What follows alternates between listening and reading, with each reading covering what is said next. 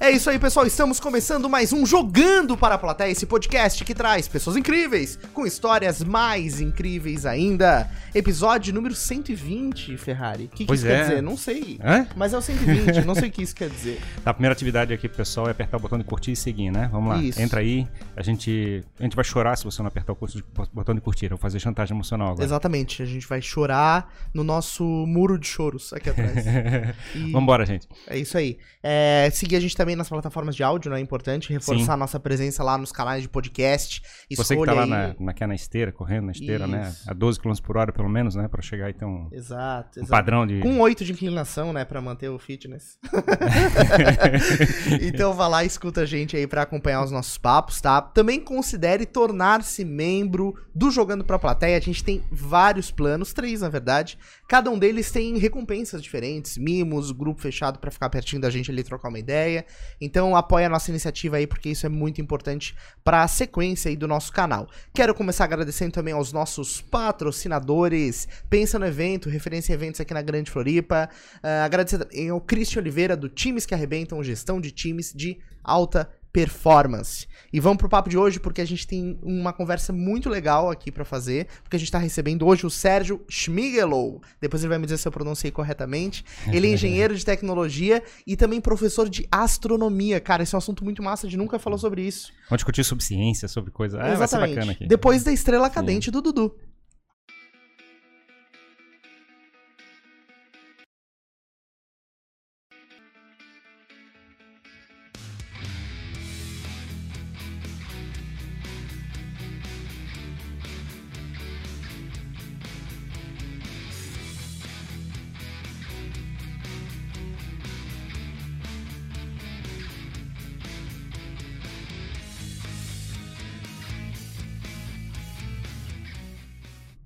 Bom, o pessoal brigou comigo que eu falei estrela cadente do É estrela Dudu. decadente. Não, é estrela. Não é estrela ascendente, é estrela subinte do Dudu.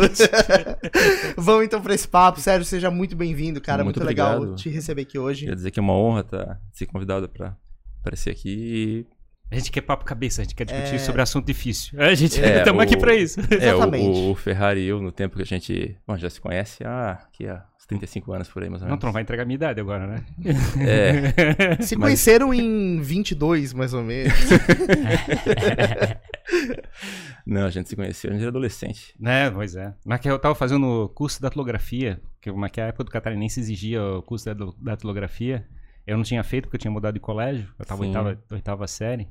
E aí, mas que é, por alguma razão, a gente tava trocando, mas que é, é, acho que era BBS, né? Era Rede Ciranda ou coisa parecida, a gente trocava figurinha pela. Na verdade, a gente. Rede Eu não, não lembro se a gente se conheceu primeiro no- na, na datilografia ou depois de a rede Não, Ciranda. a datilografia tu não tinha as aulas lá, não. Não, verdade, não, eu- tinha, eu tinha aula. Não, mas não, não- eu não, não me encontrei contigo por causa do curso da datilografia. É, Hum. Na realidade, é porque eu, mas que eu, me lembro de eu ter saído da aula de datilografia pra te encontrar pela primeira vez.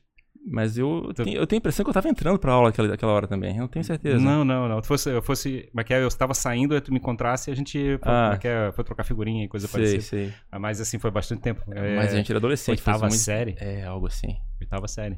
Eu lembro que aquele, aquele curso da datilografia era, era sinistro, né? Ferrari está digitando. É.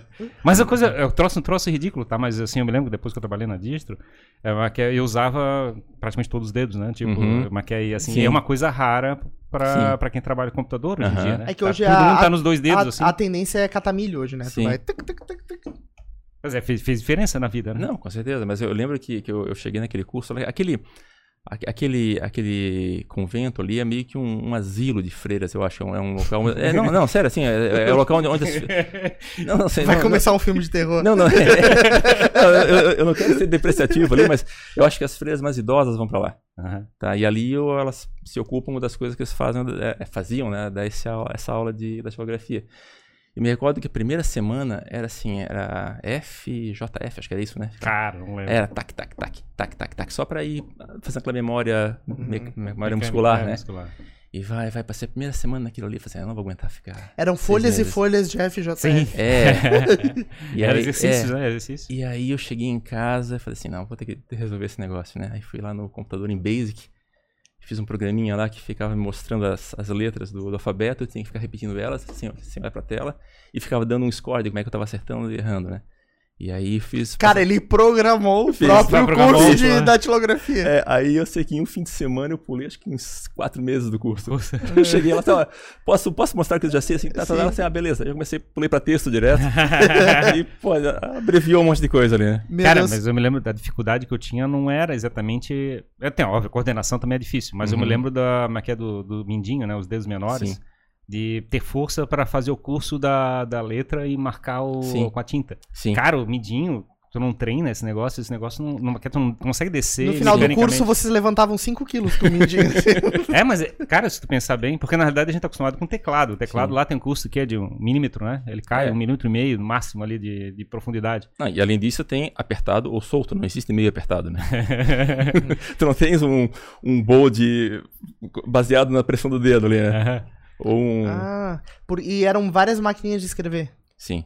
É, e daí, quanto mais tu pressionava, mais bold ficava? É, mais ou menos isso. Mas Ou é- era o tamanho da porrada? Pá, que tu dava. Sim, mas É, é, não. É, tem é a que- mesma coisa. É, batia com mais força, ficar mais forte, né? É porque hoje eu vou Com lá. a, força, com a força adequada, tu consegue atravessar o papel e chegar até o tambor. Olha, ó, tá, ó, olha, tá, tá- tá aí uma dica para fabricante de teclado, né? Fazer um board baseado em força de. Força, no touch. É, Um touch bold. Pois é.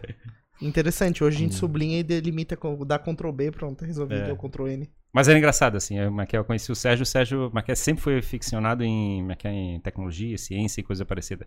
Eu me lembro, Maquia, me lembro das histórias que ele já brincou- eu- mostrou pra mim já brincando com acetileno, fazendo, Sim. derretendo, fazendo vidro, eh, fazendo uma, uma É. antena parabólica. É, isso. Já Maquia brincando com um transformador de 10 mil volts pra chegar e Fazendo uma bomba, 12 mil. 12 mil volts. uma bomba caseira. Bomba eu não lembro. Não, isso é legal. Eu tive, eu tive uma infância muito legal no que se refere Perigosa, a, a- né? É, perigosa, no que se refere à disponibilidade tecnológica, né? Meu pai também sempre foi um, um- um entusiasta de tecnologia e de mecânica, tá? Então eu tinha em casa um laboratório de eletrônica, um laboratório de mecânica, então assim, eu acho que poucas crianças ficaram derre- brincando de derreter pedra com maçarico, fazer lava em Caramba. casa. Dá não é? pra derreter pedra com Dá. maçarico. Dá. Uma brita normal, assim. Uma brita normal, ela escorre que nem vidro, assim. Caraca. E, o- e o Sérgio gostava de eu ir lá. Porra, Dudu ouviu essa? Vamos derreter brita. O Sérgio gostava de ir lá porque a gente, né, como é que a gente tava em, eh, rede ciranda e coisa Isso. parecida lá no, lá no começo, né? Eu entrava no computador dele e alterava a configuração do computador dele e ele ficava puto. Tem sempre O isso. famoso P-Drive. Olha, eu vou, te- eu- eu vou te dizer que até hoje eu não entendi o que é esse P-Drive. Ele chegava, tinha uma tal configuração, era um, era um TRS-80 modelo 3. Eu acho que veio pro Brasil depois com o nome de CP500. Aham. Né? Na verdade, o primeiro computador que a gente teve Ele não, ajuda, o, não ajudasse em nada pra É. ele. Eu achei que é um pendrive, mas não é um é, o pendrive. primeiro computador que a gente teve lá em casa. Eu não duvido que foi o primeiro computador pessoal de Florianópolis, tá? Sim. Foi um TRS-80 modelo 1, que eu acho que veio depois com CP200, alguma coisa assim. É, Não. O primeiro computador que eu mexi na minha vida foi um XT da Itautec, que tinha aquele É, disco de papel. Mas que é, Foi o modelo primeiro- 1 não era o CP200. Não era? CP200. Acho que não. eu não sei, mas bom. É que só, tem- mas que é o- é que só veio direto aqui o da Prologica, veio o CP500, que era o Uhum. modelo 3. Modelo 3, isso. é isso. E a- acho que o CP200, coisa parecida. Era Eu, eu não tenho certeza. Bom, mas seja como for, era, era, o- era o avô do, do, do, do cara que é o avô, que é o avô do avô do avô, que É. era o, né? E aí era o CP, o E- TRS-70 modelo 1 foi o primeiro, né? E aí foi aí que eu comecei a aprender a programar com uns 8 para 9 anos de idade, mais ou menos. E eu, eu tinha o D8002 da Dismac, que era um compatível ao modelo 1 do TRS-80, quer dizer, mesmo Sim. computador, só que teoricamente brasileirado. Era um trambolho, assim, uma mesa Sim. desse tamanho. A gente, É. é. que fazia, o meu era top, tinha dois drives e tinha 48k de RAM. Nossa. Então, modelo Quanto 3, o é? equivalente ao modelo 3 teu. Não, era modelo 1, mas tinha 48k de RAM. Com dois drives? Eu nem sabia. Tinha dois drives. E O, o modelo 1 não era só gravador de fita? Não Não, o direito. D8000 era a versão só com fita cassete. E Uhum. o D8002 tinha dois drives. Nossa. Aí tinha o primeiro drive que ficava no sistema operacional, o segundo drive Aham. que usava, né? Sim. e aí o, a, gente, né, a gente já com o modelo 3, né? Foi na Bem mais avançado que que o meu né? Isso, foi 79 para mais ou menos, por aí que a gente chegou com o modelo 1. E o modelo 3, eu imagino ter sido já por 80 e alguma coisa. E aí o Ferrari lá em casa, eu não sei a troco de quê, para compatibilizar alguma coisa. Não, pra poder meu drive, meu disquete funcionar no teu computador, eu chegava e deixava o teu ficar parecido com o meu. É, aí ele, ele, ele, ele dava uma tal de configuração de pendrive, que aí os, os disquetes de, de, 5 e um quarto. Não, era 5 quartos. 5 quartos, 5 quartos. 5 quartos é, funcionassem e ele ia embora e deixava desse jeito. Puta merda. E aí, Nada funcionava. E aí os nossos discos não funcionavam mais. Tá, mas o que que tu levava pra casa dele dentro de um disquete naquela época? Cara, tudo. Tudo. Tipo, Tudo. GTA V? Olha, aquele, a- aquele disquete ele tinha 180k, era isso, né? Tá, a menor ideia. Eu acho que era isso, era 180k. Depois, quando foi dupla face, 360, uma coisa assim. Uhum. E eu- o sistema operacional inteiro era ali. Né, o equivalente hoje seria o Windows, ou o Linux, o que fosse ali, que hoje ocupa alguns GB. Era 180k ou até menos que isso. E eu acho até que o primeiro, primeiro DOS era 12k, eu acho. Ele era tudo feito em assembly. Uhum. E era uma coisa mínima, assim. E funcionava tudo. Acessava os discos, os, os arquivos, fazia todas Mas, as mas vocês usavam pra que isso? Pra trabalho de colégio? Pra. tipo. A gente, a gente, a gente planejou mandar o homem à lua, né? A gente fez uma. É. Mas era tipo. Tinha duas vezes a capacidade de processamento daquela, é é da, do Apollo, né? Então a gente. Não, assim, Tinha o quê? os- Documento de Não, é, texto? tinha editor de tinha texto. editor de texto, tinha planilha de Tinha. cálculo. Isso. Né? E tinha as linguagens de programação, mas assim. E não- tinha jogo. Tinha, Tinha joguinho, jogo, um monte de joguinho, jogo. cara. A gente fez um jogo, lembra? É, não lembro. Lembro. Não lembro. era, um, era um joguinho, joguinho, ficava lá um cursorzinho correndo, tirando É, os sim, sim. né? É tudo, era como é é, modo texto, né? Não tinha É. muita interface gráfica, né? Isso.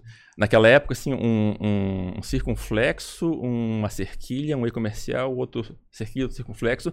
Era perigoso, era uma nave alienígena que a gente ia te atacar. era um troço perigoso aquilo ali, né? É, tem um, um Space assustador, Invader. né? É. Era um Space Invader, né? Tipo, botava aqueles caracteres ali, ah, Space Invader, estamos jogando Space Invader.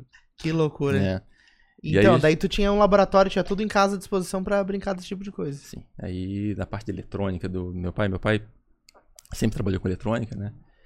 E então tinha um laboratório com. Ele teve uma empresa, inclusive, na área de, de eletrônica. E aí tinha um laboratório com tudo, pra você imaginar assim, de, de, de osciloscópios, multímetros, geradores de sinal, componentes, o que você quisesse montar ali, você conseguia montar. E a farra que a gente tinha era que. Como é que é? A gente tinha gosto parecido. A gente começou a brincar com BBS, com modem, né? Naquela Sim. época, modem, com não sei o quê. Então a gente chegava e ficava trocando. É, como é que é? Figurinha através da rede Ciranda na Sim, época, ou sim. através de uma conexão direta, pegava o telefone. Naquela época a gente jogava e como é que é, ligava o computador a partir das 8 da noite e deixava até as 3 da manhã, se eu não me engano, né? Eu ganhei algumas broncas. Segurava ali o telefone. segurava ali o telefone. Ficava minerando Bitcoin. Não, não, é porque na verdade depois das 8 só tinha um impulso, só pagava um impulso pela ligação, É, né? Uma coisa assim. Isso, é, então aí tu podia ficar o tempo que quisesse lá que não tinha custo na ligação. Só que a casa inteira ficava sem telefone. Ma- Mais tarde eu peguei isso, mas era até sábado, a partir de sábado, duas da tarde. Sim. Até segunda-feira, seis da manhã. Aí, só que eu já usava MSN, Sim. já tinha outras coisas, né? A, na, a minha infância foi mais, mais isso aí. É, teve uma vez, inclusive, que eu tava alguma coisa interagindo com o Ferrari com, via áudio. E pra conseguir. Não tinha viva voz, né? Já tinha, já tinha áudio na. Não, não, não, áudio? no telefone. eu- Ah, no já- telefone. Eu tava ligando só por, Ah, tá, fazendo uma ligação. Uma ligação, né? E pra poder interagir com ele, eu, ah, vou- eu não tinha viva voz, né? Eu peguei um, um amplificador e abri o- a cápsula do telefone e liguei o amplificador na, na- onde seria o, o alto-falante do microfone, Sim. do monofone ali. E eu fiz uma barbeiragem, queimei o, o- a central telefônica do meu pai, era um KS, um sistema lá com oito terminais. Isso eu não sabia. Nossa senhora. e fiz, tá mal esse dinheiro, né? mas foi, foi um estrago. Mas a gente, a gente aprendeu muito naquela época, né? Nossa. Aí, enfim, daí tu foi, foi crescendo nesse mundo Podia estar podia tá, é é, aprendendo a, é que é, jogar- a brincar com skate, alguma Sim. coisa assim, a jogar né? taco. Como é que é participar Pois da- é. pra poder participar das Olimpíadas. não, a gente tava brincando com o computador. Acabou estragando e virando engenheiro. pois é, que tristeza. Então, quando tu chegou na engenharia, tu já manjava muita coisa. Sim. é- Já as de cálculo tu fez, nem, nem olhou. Na Mas que cálculo tem nada a ver com o assunto? É. Pra mim, engenharia é cálculo. Não, eu, eu, eu che- eu cheguei na, na engenharia com um, um, um senso prático interessante. Então, assim, conceitos, conceitos de, de, do que, que é amplificador, do que, que são os circuitos, do que, que são as, a, o que, que é uma resistência, é, noções de ordem de grandeza né, bem consolidadas. Uhum. Né, e principalmente eu conhecia os problemas. Né, vários, vários problemas de, de engenharia eu já tinha presenciado junto com meu pai, já tinha até ajudado a resolver. né, então, assim, quando fui para engenharia, as soluções que eram apresentadas foram muito interessantes. Eu me recordo de- uma coisa não associada à engenharia, mas à computação, que foi muito marcante para mim. É, eu estava tendo uma aula de álgebra, álgebra 2, onde tinham matrizes E tinha aquela- aquelas transformações de matrizes, aquela aula que dá um sono danado, que a gente fica, sabe assim, ah, fica né, quase babando ali de, de, de sono. E aí, a, a professora mostrou uma matriz de transformação que era uma rotação. Pegava uma, um- uma matriz fazia uma rotação na matriz. E aí, sabe aquela aquela cena do Ratatouille que o, que o Ego, que é o, o crítico de cinema, dá, prova a comida e viaja lá pra infância dele? Uhum. Eu tive aquela sensação. Eu voltei para quando eu tinha meus 11, 12 anos mais ou menos, e começando a fazer os primeiro- primeiros experimentos com, com computação gráficas, que começou a ter a- as primeiras imagens no, no computador, foi um pouco mais tarde, uns 14, 15 anos, quando tinha já o PC. E eu tinha que fazer uma, uma pegar uma imagem, eu queria fazer uma imagem girar a imagem. Isso hoje em dia, qualquer CAD faz isso, que não existia CAD, não existia nada naquela época. Existia nem internet, não, existia, não tinha como baixar uma, uma- alguma coisa, né? E aí eu fui do jeito que eu sabia, né? Eu já, já tinha aprendido trigonometria com meu pai, eu sempre, sempre empolgado em querer saber o que aquela calculadora dele fazia, né? Sabia o que era seno e cosseno.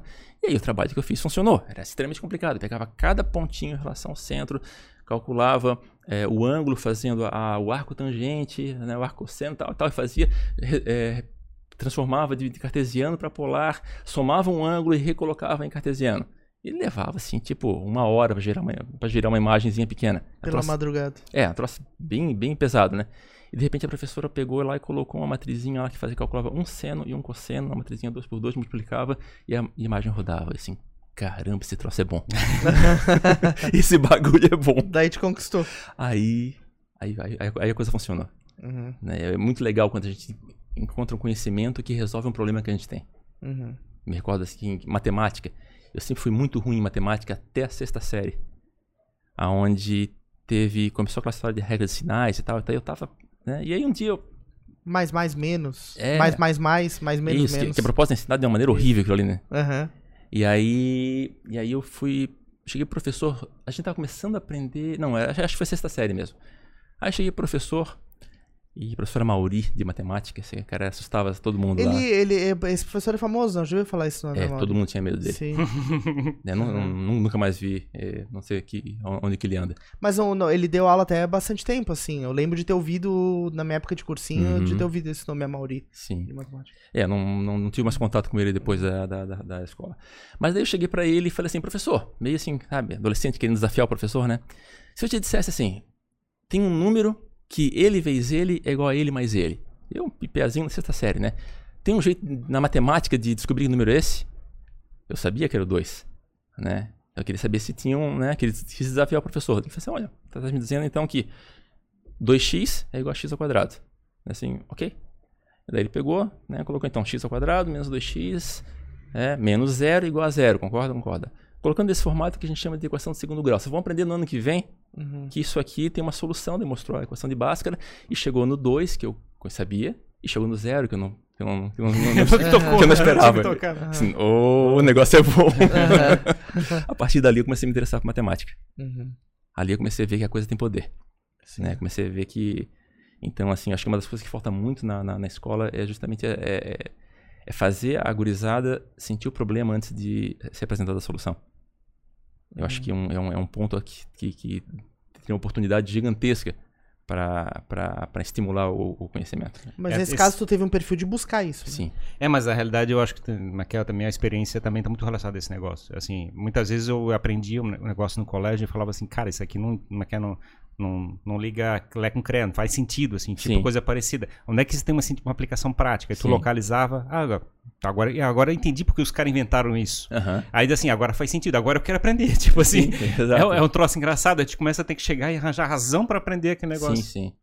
É, eu, eu, eu nunca dei aula como, como aula assim, curricular, sem dei palestras, né? Que é um, é um contexto bem diferente, né? Mas se eu fosse dar aula, eu não sei se o tempo permitiria isso, mas acho que eu sempre preferiria pegar essa gurizada e olha, pessoal, resolva esse problema aqui. Uhum. Sem a, ferra sem, sem, sem a Com todo- ferramenta. com todo o universo à mão para poder fazer. Dê um jeito, né? Aí quando eles conhecessem o problema, ok, agora vamos mostrar um jeito legal de resolver isso. Porque tem várias maneiras de resolver, né? Eu lembro Sim. de, às vezes, por exemplo, tu não estuda pra prova, aí tu cai lá numa prova de matemática, ou de química, ou de física, Sim. principalmente de física. Aí tem lá um problema e tu, teu cérebro começa a arranjar caminhos loucos, assim, pra Sim. te resolver aquilo. Só que tu não consegue demonstrar muitas vezes, É, né? mas assim, É tipo, difícil demonstrar como é que tu chegou mas, no mas- resultado. mas esses caminhos loucos são importantíssimos. Exato. E aí o professor não, X, errado, Assim, porque tipo, tu não usou a fórmula, se, não... se eu te, se eu te passar um problema desse tipo assim, soma todos os números de, entre 1 e 100. Quanto tempo tu leva pra resolver isso? É, exatamente. Vai, é explica pra mim como é que tu faria essa conta. Como é que eu faria essa conta? Eu escreveria todos os números de um em 100 num papelzinho e ia somando. É. Eu Então, faria isso. Talvez seja um jeito idiota, tem um jeito mais fácil de fazer. Sim, É. pega assim, pega o primeiro número, que é 1, pega o último número, que é 100. Uhum. Vai dar quanto? 101, certo? 101. Pega o segundo número, que é 2, e o, o penúltimo número da qual é? É, 99? 99. 99 mais 2 dá? 101. Quantas vezes isso acontece? Todas as vezes? 50 vezes. Exatamente. Entendi. 50 vezes vezes 101. Uhum. Dá quanto? Não tenho ideia. eu sou de humanos. 5.050. Quer dizer, resolver um problema de PA, né? Teoricamente, Sim, progressão sim, entendi. aritmética. Entendi. É, eu, eu faria artesanalmente. É. Eu pegaria uma folha e. Mas sabe, sabe que esse é um problema é, bastante comum na área de programação. Você pega o- os alunos, ah, que, sei lá, uma gurizada nova que está entrando agora em começando a trabalhar na área de desenvolvimento. Eles aprenderam um monte de coisas, um monte de, de matemática, um monte, Um monte de fórmula, um monte de decora fórmula, um monte- fórmula. é. Uhum. E aí, só que eles não sabem aplicar isso no mundo real. Eles não sabem, eles não entendem, por exemplo, que tal, tal operação que eles estão fazendo, por exemplo, lá é, é uma multiplicação de matriz. É porque é aquela história de você decorar o que tem que ser feito, não entender por que que aquilo é Exato. feito. Acho que esse é o grande desafio, né? Mas acho que é- esse que é o, eu acho que talvez a grande transformação que já está acontecendo na própria internet hoje em dia, né? A gente começa a perceber.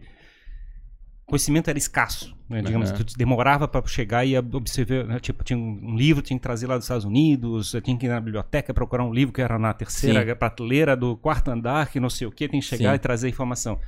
Agora não, agora toda a informação está disponível em três segundos. tipo Sim. assim. O problema é selecionar. Exato. Então, assim, quer dizer, então, então a informação não é mais, não é mais escassa, é abundante. Uhum. Aí tu começa assim, por que, que eu preciso aprender isso se está tudo na mão? Sim. Exato. Exatamente, cara. E é, e é um desafio, assim, porque, na verdade, tu. Eu sempre questionei isso, né? Eu sempre odiei matemática, física e química, odeio todos os meus professores que me deram aula desse assunto. Odeio qualquer pessoa que passou pela minha vida tentando me ensinar alguma coisa dessa. É, e sempre gostei muito de português, de, ou, de outro lado, né? Sempre Sim. gostei muito de escrever, de ler. É, É, e eu. O pessoal fala de humanas, isso? É, exato, é Isso é humanas exatas, né? Isso seria humanas. É, mas eu lembro do- do- de não entender por que, que eu tava aprendendo certas coisas, assim, Sim. tipo, a fórmula de Bhaskara, é, diagrama de Pauling. Cara, Aham. pelo amor de Deus, sabe? O que exploda o diagrama de Pauling. Assim, Aham. não, não teve aplicação na minha vida e talvez nunca tenha. Sim. E hoje, se eu preciso resolver isso, ou eu vou pesquisar e Sim. vou ter a resposta, ou eu vou é, procurar alguém que sabe, saiba fazer, né? É, o, o, o, o que eu entendo assim, se eu pegar a engenharia, que seria um caso mais. mais a gente tem um. A gente tem um- uma enxurrada de informação.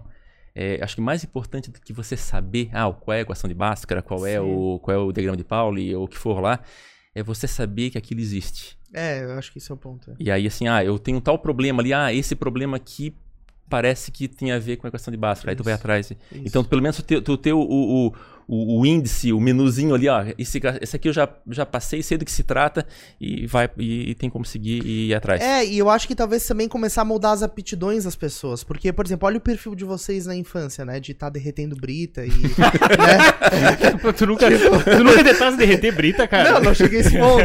É bem divertido. isso, é. Eu brincava de fazer telejornal, era já minha botou fogo? brincadeira. Você já botou fogo numa formiga, não? Isso, sal em, sal lesma, até sal em lesma já foi. É, então, é, isso realmente é, uma, é um perfil diferente. Então, talvez também o sistema educa- educacional olhar e falar assim, cara, esse cara aqui, ele é totalmente voltado pra isso. Então, vamos abastecer ele com o básico do outro lado, dos outros conhecimentos, e dar mais gás nisso que ele tem mais aptidão, né? É, E, é, e aí eu, eu, eu sinto que talvez. Porque assim, todo o conhecimento que eu tive de matemática, de química, de física, algumas, muitas coisas eu absorvi, obviamente, Uhum. mas outras coisas foram nulas na minha vida. Sim. Eu não me lembro, não, se- por exemplo, polia. Cara, pra mim quero todos os polias em, em ferrugem, entendeu? Então, é um negócio que eu não, não vou voltar a visitar, talvez. Claro, melhorou meu raciocínio lógico, eu entendo tudo isso, né? Que tem Uhum. um outro objetivo educacional. Mas talvez pudesse ter essa aptidão já separada desde cedo, né? É, mas o que, o que eu vejo hoje é que o nosso sistema educacional, não sei como é que é no resto do mundo, mas eu posso falar pelo Brasil, ou pelo menos pelas escolas que eu frequentei, ele não visa mais educar, não visa mais dar conhecimento, não visa mais empoderar Uhum. o aluno. Ele, ele visa seguir um ritual que vai dar para o aluno um atestado que vai autorizá-lo a exercer uma profissão. Exato. Conhecimento é um mal necessário. Uhum. Isso é uma coisa terrível. Terrível, E, como terrível. é que é? Ensina uma mecânica de uso É. das, das ferramentas. E Tu tem não- que cumprir essa tabela aqui pra poder Uhum. fazer isso, aquilo. Isso é mecânica, né? Tu, É. tu não, tu não- teoricamente, é, com, com computação, como é que é todo o trabalho braçal é, Uhum. desapareceu, não existe mais. Uhum. Sim. Então, exatamente aquilo que você está sendo treinado para fazer, tu sabe que o computador vai fazer. Isso. Uhum. É, então, assim, eu me lembro que eu, eu, uns anos atrás eu fui ajudar meu filho com espelhos, né? Uhum. Física de espelhos. E ele tava tentando decorar aquele monte de, de, de, de formulazinha, ah, se o espelho é convexo, se ele é plano, e o centro, e o foco, e aquela, uma, uma explosão combinatória, assim, que é um, um troço horrível. Eu não teria capacidade de, de, de decorar aquilo ali, né? E aí eu fui ajudar ele e vi, assim, o espelho convexo, no caso ali, era assim, era, um, era, um, era uma reta com dois duas diagonaisinhas na ponta ali. Isso aqui era para entender que era um espelho convexo. E o côncavo, as duas diagonaisinhas viravam em direção onde estava o feixe de luz. Uhum. Tipo uma concha de feijão. Já- já não, era reto, era, Era re- reto. era reto com duas. Ah, tá reto com né? duas Então já, já começou muito errado ali, que tem um espelho plano no meio do caminho ali. Entendi. Aí eu falei assim, filho, a única coisa que você tem que saber é o comportamento da luz no espelho. O- a direção que o feixe entra é igual à direção que o feixe sai em relação à superfície Isso é refração, não é? E reflexão. Reflexão. Né? Se você souber isso aí, Uhum. você consegue resolver todos os problemas. Aí assim, como assim, né? Eu peguei, bom, vamos começar a desenhar esse espelho direito. Aí peguei e desenhei lá o, o espelho redondinho, Uhum. Sim. né? Então, ó, beleza, aqui, ó. Tá aqui o feixe aqui vindo aqui, vindo da, da, é, vindo na, na horizontal aqui. Se ele bater aqui, o que vai acontecer? Ó, olha o ângulo que entrou, eu gosto, ah, ele vai pra cima, e tal. E aí, rapidinho a gente começou a entender toda, toda a mecânica ali Sim. e só só desenhando e fazendo aquilo ali, todas aquelas todas aquelas combinações saíam automaticamente. Aham. Não precisava decorar nada, bastava conhecer promoveu o o entendimento, né, daquilo. E assim, por que os professores não fazem isso? Exato. Em vez de, de gastar 10 aulas decorando um monte de coisa, em uma aula ele consegue mostrar o conceito. Uhum. É, como é que é? Olha, olha uma figura desse jeito e a solução é desse problema. Sim. Aí tá, tá, mas a figura ficou diferente, então não faz sentido. Aí Assim, É. pô, mas aí, Sim. assim, tu não, tu, não- tu não tá aprendendo, tu tá simplesmente é, tentando é, pegar padrões para tentar chegar e É, é, é repetir. é, e acontece muito o que a gente chama em, em- em computação, em aprendizado de máquina, de overfitting. Uhum. As pessoas é, é, se adequam ao, como é que é? ao, ao problema, não ao, não ao geral. Então, assim, se cair a mesma, as mesmas questões que caíram na aula, na prova, ele vai conseguir fazer. Mas se cair o mesmo assunto com outras questões, mudando um pouquinho, ele já não sabe mais fazer mais, mais nada. Sim, se perde completamente. Sim, né? ele, ele, ele- é treinado pra passar na prova, não pra Uhum. pra fazer o conhecimento. É. Curs- Cursinho é terrível com isso. Sim, exato. Ah, É porque- tu refazer provas antigas Já- isso, e tudo é. isso vai Já trazendo, já trazendo para o contexto de inteligência artificial, né? Essa é a questão, né? Na verdade, o, a grande habilidade do ser humano é ser um, é o ente mais bem adaptado para o universo. Sim. Se você chega e não qualifica a pessoa para ser ainda mais apta a esse processo de adaptação, você está destruindo a capacidade dessa pessoa sobreviver no mundo. Sim. É assim, é um troço inacreditável. Então você chega e diz assim: para de tentar como é que é, se adaptar ao mundo e tenta obedecer exatamente às ordens de, como é que é, de procedimento para ser executadas. Assim, tipo, Sim. você tá, você tá negando. Eu bati aqui no microfone. Eu- Você tá negando, você tá negando a natureza humana. Uhum. E não faz sentido. Como é que é? Por isso que a gente dorme na aula. Exato, Entendeu? exato. Não, e, e- e, assim, e esse, esse paradigma, é, de certo modo, funcionava. Se você pegar a história humana, sei lá, desde os primórdios até, vamos supor, 1500, 1600, praticamente o mundo, é, no que se refere à parte de conhecimento, era a mesma coisa. né? Então, claro, houve a, a, a, a Idade Média que ainda baixou o nível de conhecimento, mas os conceitos é, aristotélicos que fossem ali, desde os gregos antigos, eram mais ou menos estáveis. Aí vem a, o Renascimento. O Renascimento já começa a quebrar, já, já, já tira a teocracia, o ser humano começa a ser o ator do, do mundo e não mais os deuses, né? E a coisa começa a, a, a mudar depois de, de lá, alguns mil anos. Aí, mais de 300 anos, entra a Revolução Industrial. E aí já começa a quebrar. Daí aquele conhecimento que o cara tinha do artesão lá que fazia, que ficava lá, sabe, batendo, quebrando milho ou fazendo ou cortando couro, de repente é uma máquina que fazia isso. Ok, mas levaram 300 anos. Tudo bem, algumas gerações é, tiveram para poder se adaptar a isso. Aí, de repente, mais é, 100 anos, entra energia elétrica. Aí um monte de máquina aparece substituindo um monte de habilidades humanas. Aí mais 50 anos entra a computação. Aí mais é, 30 anos entra a internet. E a coisa vai, vai ficando cada vez mais, Mais mais, rápido. mais rápida. E, come, e já chegou um ponto que está subgeração. Hoje em dia está muito subgeração. Ou seja, você consegue... O, o, as, as habilidades necessárias estão é, é, evoluindo de, diversas vezes dentro da vida profissional de uma pessoa. Então, nos anos 60, 70 até, você podia se formar, aprender tudo que você tinha que né, aprender, tudo necessário na faculdade e trabalhar com aquele conhecimento até, até o fim da tua carreira. Era viável isso. Algum cursinho, alguma, da- alguma atualização, mas era viável isso. Hoje em dia não dá mais pra fazer isso. Uhum. E um sistema educacional que leva o cara a decorar e não entender o conceito não, não, não permite que ele, que ele tenha a, a- plasticidade mental, a, Adaptabilidade. adaptabilidade para fazer isso. Eu acho que também a, a forma, né? Acho que esse lado exploratório de descobrir as coisas, né? Que eu acho que é natural pra pra o homem, de você tá andando pelo mundo, encontrando os desafios e descobrindo como ir resolvendo, é, te deixa uma maneira muito mais dinâmica de aprender. Então você falou que aprendeu trigonometria Aham, ou, ou outros assuntos, porque o teu pai te estimulou, você Sim. tava no meio de um laboratório. Sim. Então, beleza, acabei de derreter uma brita. O que que isso significa? Como é que esse fenômeno acontece? Sim. E aí você foi é, aprendendo isso conforme foi encontrando o desafio. aham. E o humano, ele aprende assim, né? É, Uhum. desde sempre. A gente sai andando, aí vem uma onça, come um cara. Daí tu fala, é, a onça é perigosa, então Sim. eu vou tomar cuidado com aquele bicho.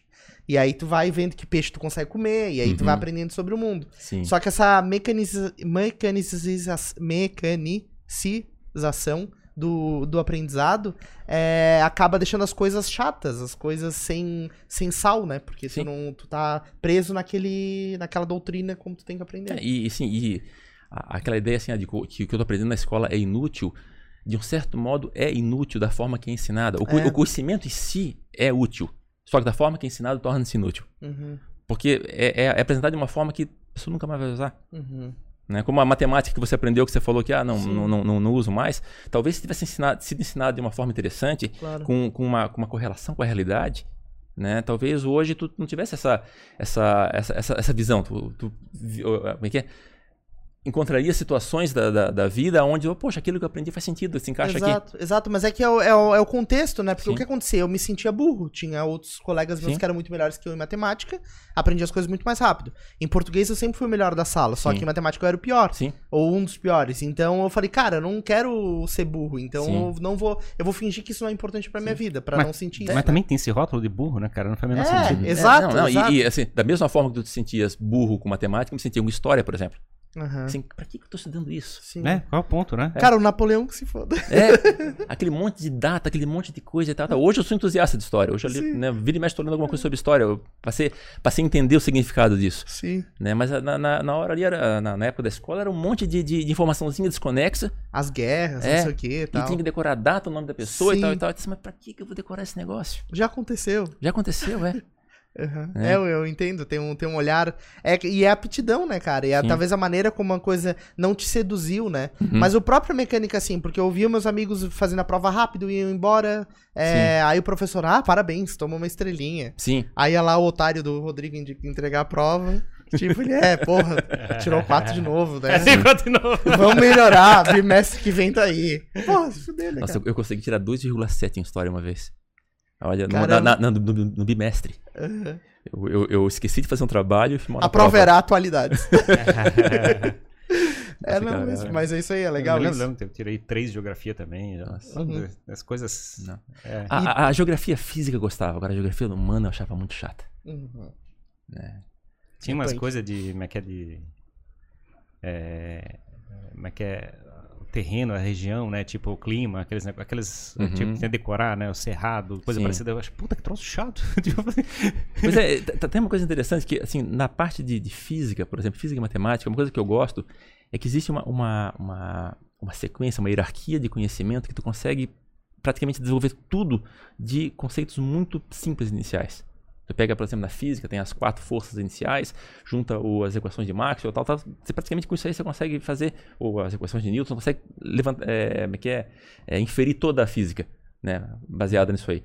Agora tu pega, por exemplo, geografia, é um monte de. É um monte de. de, de- a, a, a base é muito grande. Uhum. É um monte de informaçãozinha desconexa que você tem que decorar que não tem como deduzir aquilo. Muito, Muito conceitual, no caso. conceitual. Porque, na Sim, verdade, essa é a dificuldade que a gente tem no processo de aprendizado, que é a questão da abstração, né? Sim. O, o, como é que é, os, os elementos, a gente, nossa habilidade eh, mental evolui porque a gente consegue abstrair determinadas coisas. Então, você chega e fabrica um conceito, o conceito é uma abstração, e você pode evoluir e fazer Uhum. raciocínio sobre aquela abstração. Sim. Uhum. É tipo você dar o nome pra uma pessoa. Quando você dá o nome pra uma pessoa, aquela pessoa pode abstrair ela, pode Uhum. falar sobre ela. Sim. Sem, dar- ela não tem nome, você não consegue falar dela. Sim. Tipo ah, entendi, assim, entendi. Pra, é pra- muito doido esse negócio. É, e uma coisa interessante, assim, é uma brincadeira que eu faço, uma, comigo mesmo, que é a- o teste do índio. O teste do índio é uma, é uma metáfora que eu uso assim. Imagina um índio. Que, o que, que seria esse índio? Uma pessoa cognitivamente tão poderosa como qualquer outra pessoa, ou seja, ele tem a mesma inteligência que nós, só que está em outra cultura. Ele não conhece nossos conceitos, não conhece nossa tecnologia, não conhece nada. E aí, quando eu quero ter uma ideia do quanto abstrato é um conceito que eu estou trabalhando, eu tento imaginar, se eu fosse explicar isso para um índio, supondo que a gente tivesse uma língua comum, um idioma em comum Sim. para poder se comunicar. Aí eu fico pensando quantas camadas eu teria que descer até chegar num ponto comum. Pra poder ir crescendo de É, novo. por exemplo, Falar a mesma língua. é, Cara, por, é louco por exemplo, isso. assim, explica para um, pra um índio o que que é um bug de software. É tipo uma mosquinha. Imagina a quantidade de camadas que tu terias que ir descendo até, até conseguir. É assim, ó, tu fez uma lança de Uhum. bambu, só que tu escolheu um bambu oco. Aí quando tu foi espetar, quebrou a lança, bugou a lança. Pois é. Mas se for fazer o bug de software realmente no sentido de software Sim, mesmo, Claro, não, é né, de tecnologia, né, você, vai ter, você vai levar semanas tentando é, mesmo. Porque o cara tem que entender primeiro o que é software. Daí pra ele entender o que é software, ele entender o que é sistema, o que, é computador. com- computador e por aí vai. É, tipo, é louco, né? né? E agora pensa o contrário, né? Aí a gente pega lá e a gente vai, vai lá na, na, na aldeia dos índios e quer entender eles.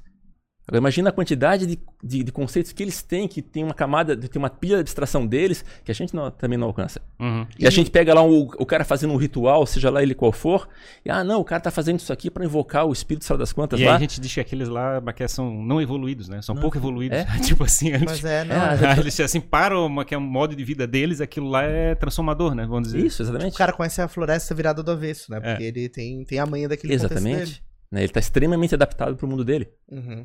É, isso, isso é louco, realmente. E esse negócio de tu descer pra explicar as coisas, a gente tem essa dificuldade, por exemplo, com o conceito de podcast. Não precisa ir Sim. muito longe. Uhum. Tem, tem pessoas que vivem com a gente na mesma sociedade, no mesmo mundo, no mesmo ano de 2021. Ele não sabe o que é podcast. Ele não é sabe o que é podcast, Sim. nunca consumiu podcast, não entende o que, que é. Ah, é rádio? Tá, mas tem vídeo? Não, Sim. deixa eu entender o que, que é isso. é um programa de TV. Sim, sim. Então é, é desafiador, assim. É. E isso se dá porque a gente tem muitas trilhas de Aham. Uhum. conteúdo é, é simultâneas, né, no mundo hoje. Não, mas, mas cai também na discussão que ele tinha falado, né? A gente a gente está em processo de evolução e adaptação intrageracional e intrageneracional, né? Intrageneracional. Porque na realidade é, é a gente, digamos assim, tu acho que tu nascesse já com internet, teoricamente, né? Pelo Eu menos a tua em 91. adolescência. Sim, eu A tive. tua adolescência já estava com a internet. Sim, eu tive a gente não internet. nasceu com a internet. Sim. A gente nasceu, como é que é, como é, que é na adolescência brincando com modem, né, para tentar Sim. fazer as primeiras Uhum. conexões pro telefone. Sim. Então a gente, como é que a gente se adaptou num processo é, a- para, o, para o mundo da Sim. internet. A gente tinha enciclopédia Barça em casa. Uhum. Sim. É, porque vocês, vocês conhecem muito mais do, do computador, tecnicamente, eletronicamente, você conhece muito mais do computador do que eu, porque Sim. eu já tive um acesso a mais uma camada de É, mas- aplicação mas daquilo. não- mas não- eu- eu só queria pegar aquele gancho da abstração, se a gente fosse muito longe, tá? Mas uma coisa interessante, a faço podcast, as pessoas não entendem o que é podcast, mas muitas vezes o conceito é não é que a pessoa entende, ela só está acostumada com ele. Uhum, Quer ver um exemplo bem interessante? Bitcoin. uhum. As pessoas, não, Bitcoin, que isso? Uma, uma- uma- é, só um, é só um código no computador que não tem lastro, papapá, papá. Não entendem o que, que é aquilo ali e, por consequência, não tem nem condições de avaliar e não, não entendem, não, não. Só que eles aceitam dinheiro. E também não entendem como é que o dinheiro funciona. Sim, sim, exato. é, Pra- é tão abstrato quanto. É abstrato quanto? Não, e no Sapiens ele fala isso, né? É? O Harari fala isso no Sapiens, que É uma a gente realidade- acredita numa coisa só porque É. a gente acredita. É, o dinheiro é uma realidade intersubjetiva, né? Sim, é Sim. bizarro E- isso. O, valor do dinheiro existe porque todo mundo concorda que, esse, que existe. Todo mundo concorda que aquele, que aquele pedacinho de papel vale um quilo Sim, de arroz. Chega a ser ridículo, né, cara? Depois quando eu li aquilo, daí eu fui comprar as coisas, eu falei, tá, beleza, eu peguei um negócio, aí eu dei um papel pro cara e o cara, "Ah, beleza, pode levar isso aí que eu não vou brigar contigo. tipo, chegou, tu começa Exatamente, né? a... Por que, que isso acontece, cara? Sei lá, a gente criou uma, uma convenção social que todo mundo vamos acreditar nisso aqui. Mas os índios não têm isso. Como é que eles fazem então? Escambo, Como é que né? eles vivem? Eles trocam farinha por outra coisa, não, Não, é eles isso? na realidade eles matam quando encontram alguém diferente da tribo deles. Essa é a lógica. É só o problema, né? A gente Vão matar os caras do Bitcoin. Não, mas é, é- esse é o ponto, na realidade. Na, na realidade, o, é que é, o valor, né? Era, era uma abstração feita na cabeça das pessoas. Eu, é é, eu acredito naquela pessoa, tenho confiança naquela pessoa, porque ela faz coisas boas pra mim. Sim. Então você tinha uma relação, é que é, de troca, mas os valores eram abstratos na, na cabeça É, das pessoas. é, era- era um conceito de crédito pessoal, mais ou menos. Em assim. crédito pessoal. Então, tu, como é que é, tu preservava os teus relacionamentos. Tu faz isso É, hoje, é, né? ima- Imagina na tua, na tua família, por exemplo. Tá? Vamos supor que a tua família é uma família saudável, normal. não, onde, não, onde não vende as coisas pro outro.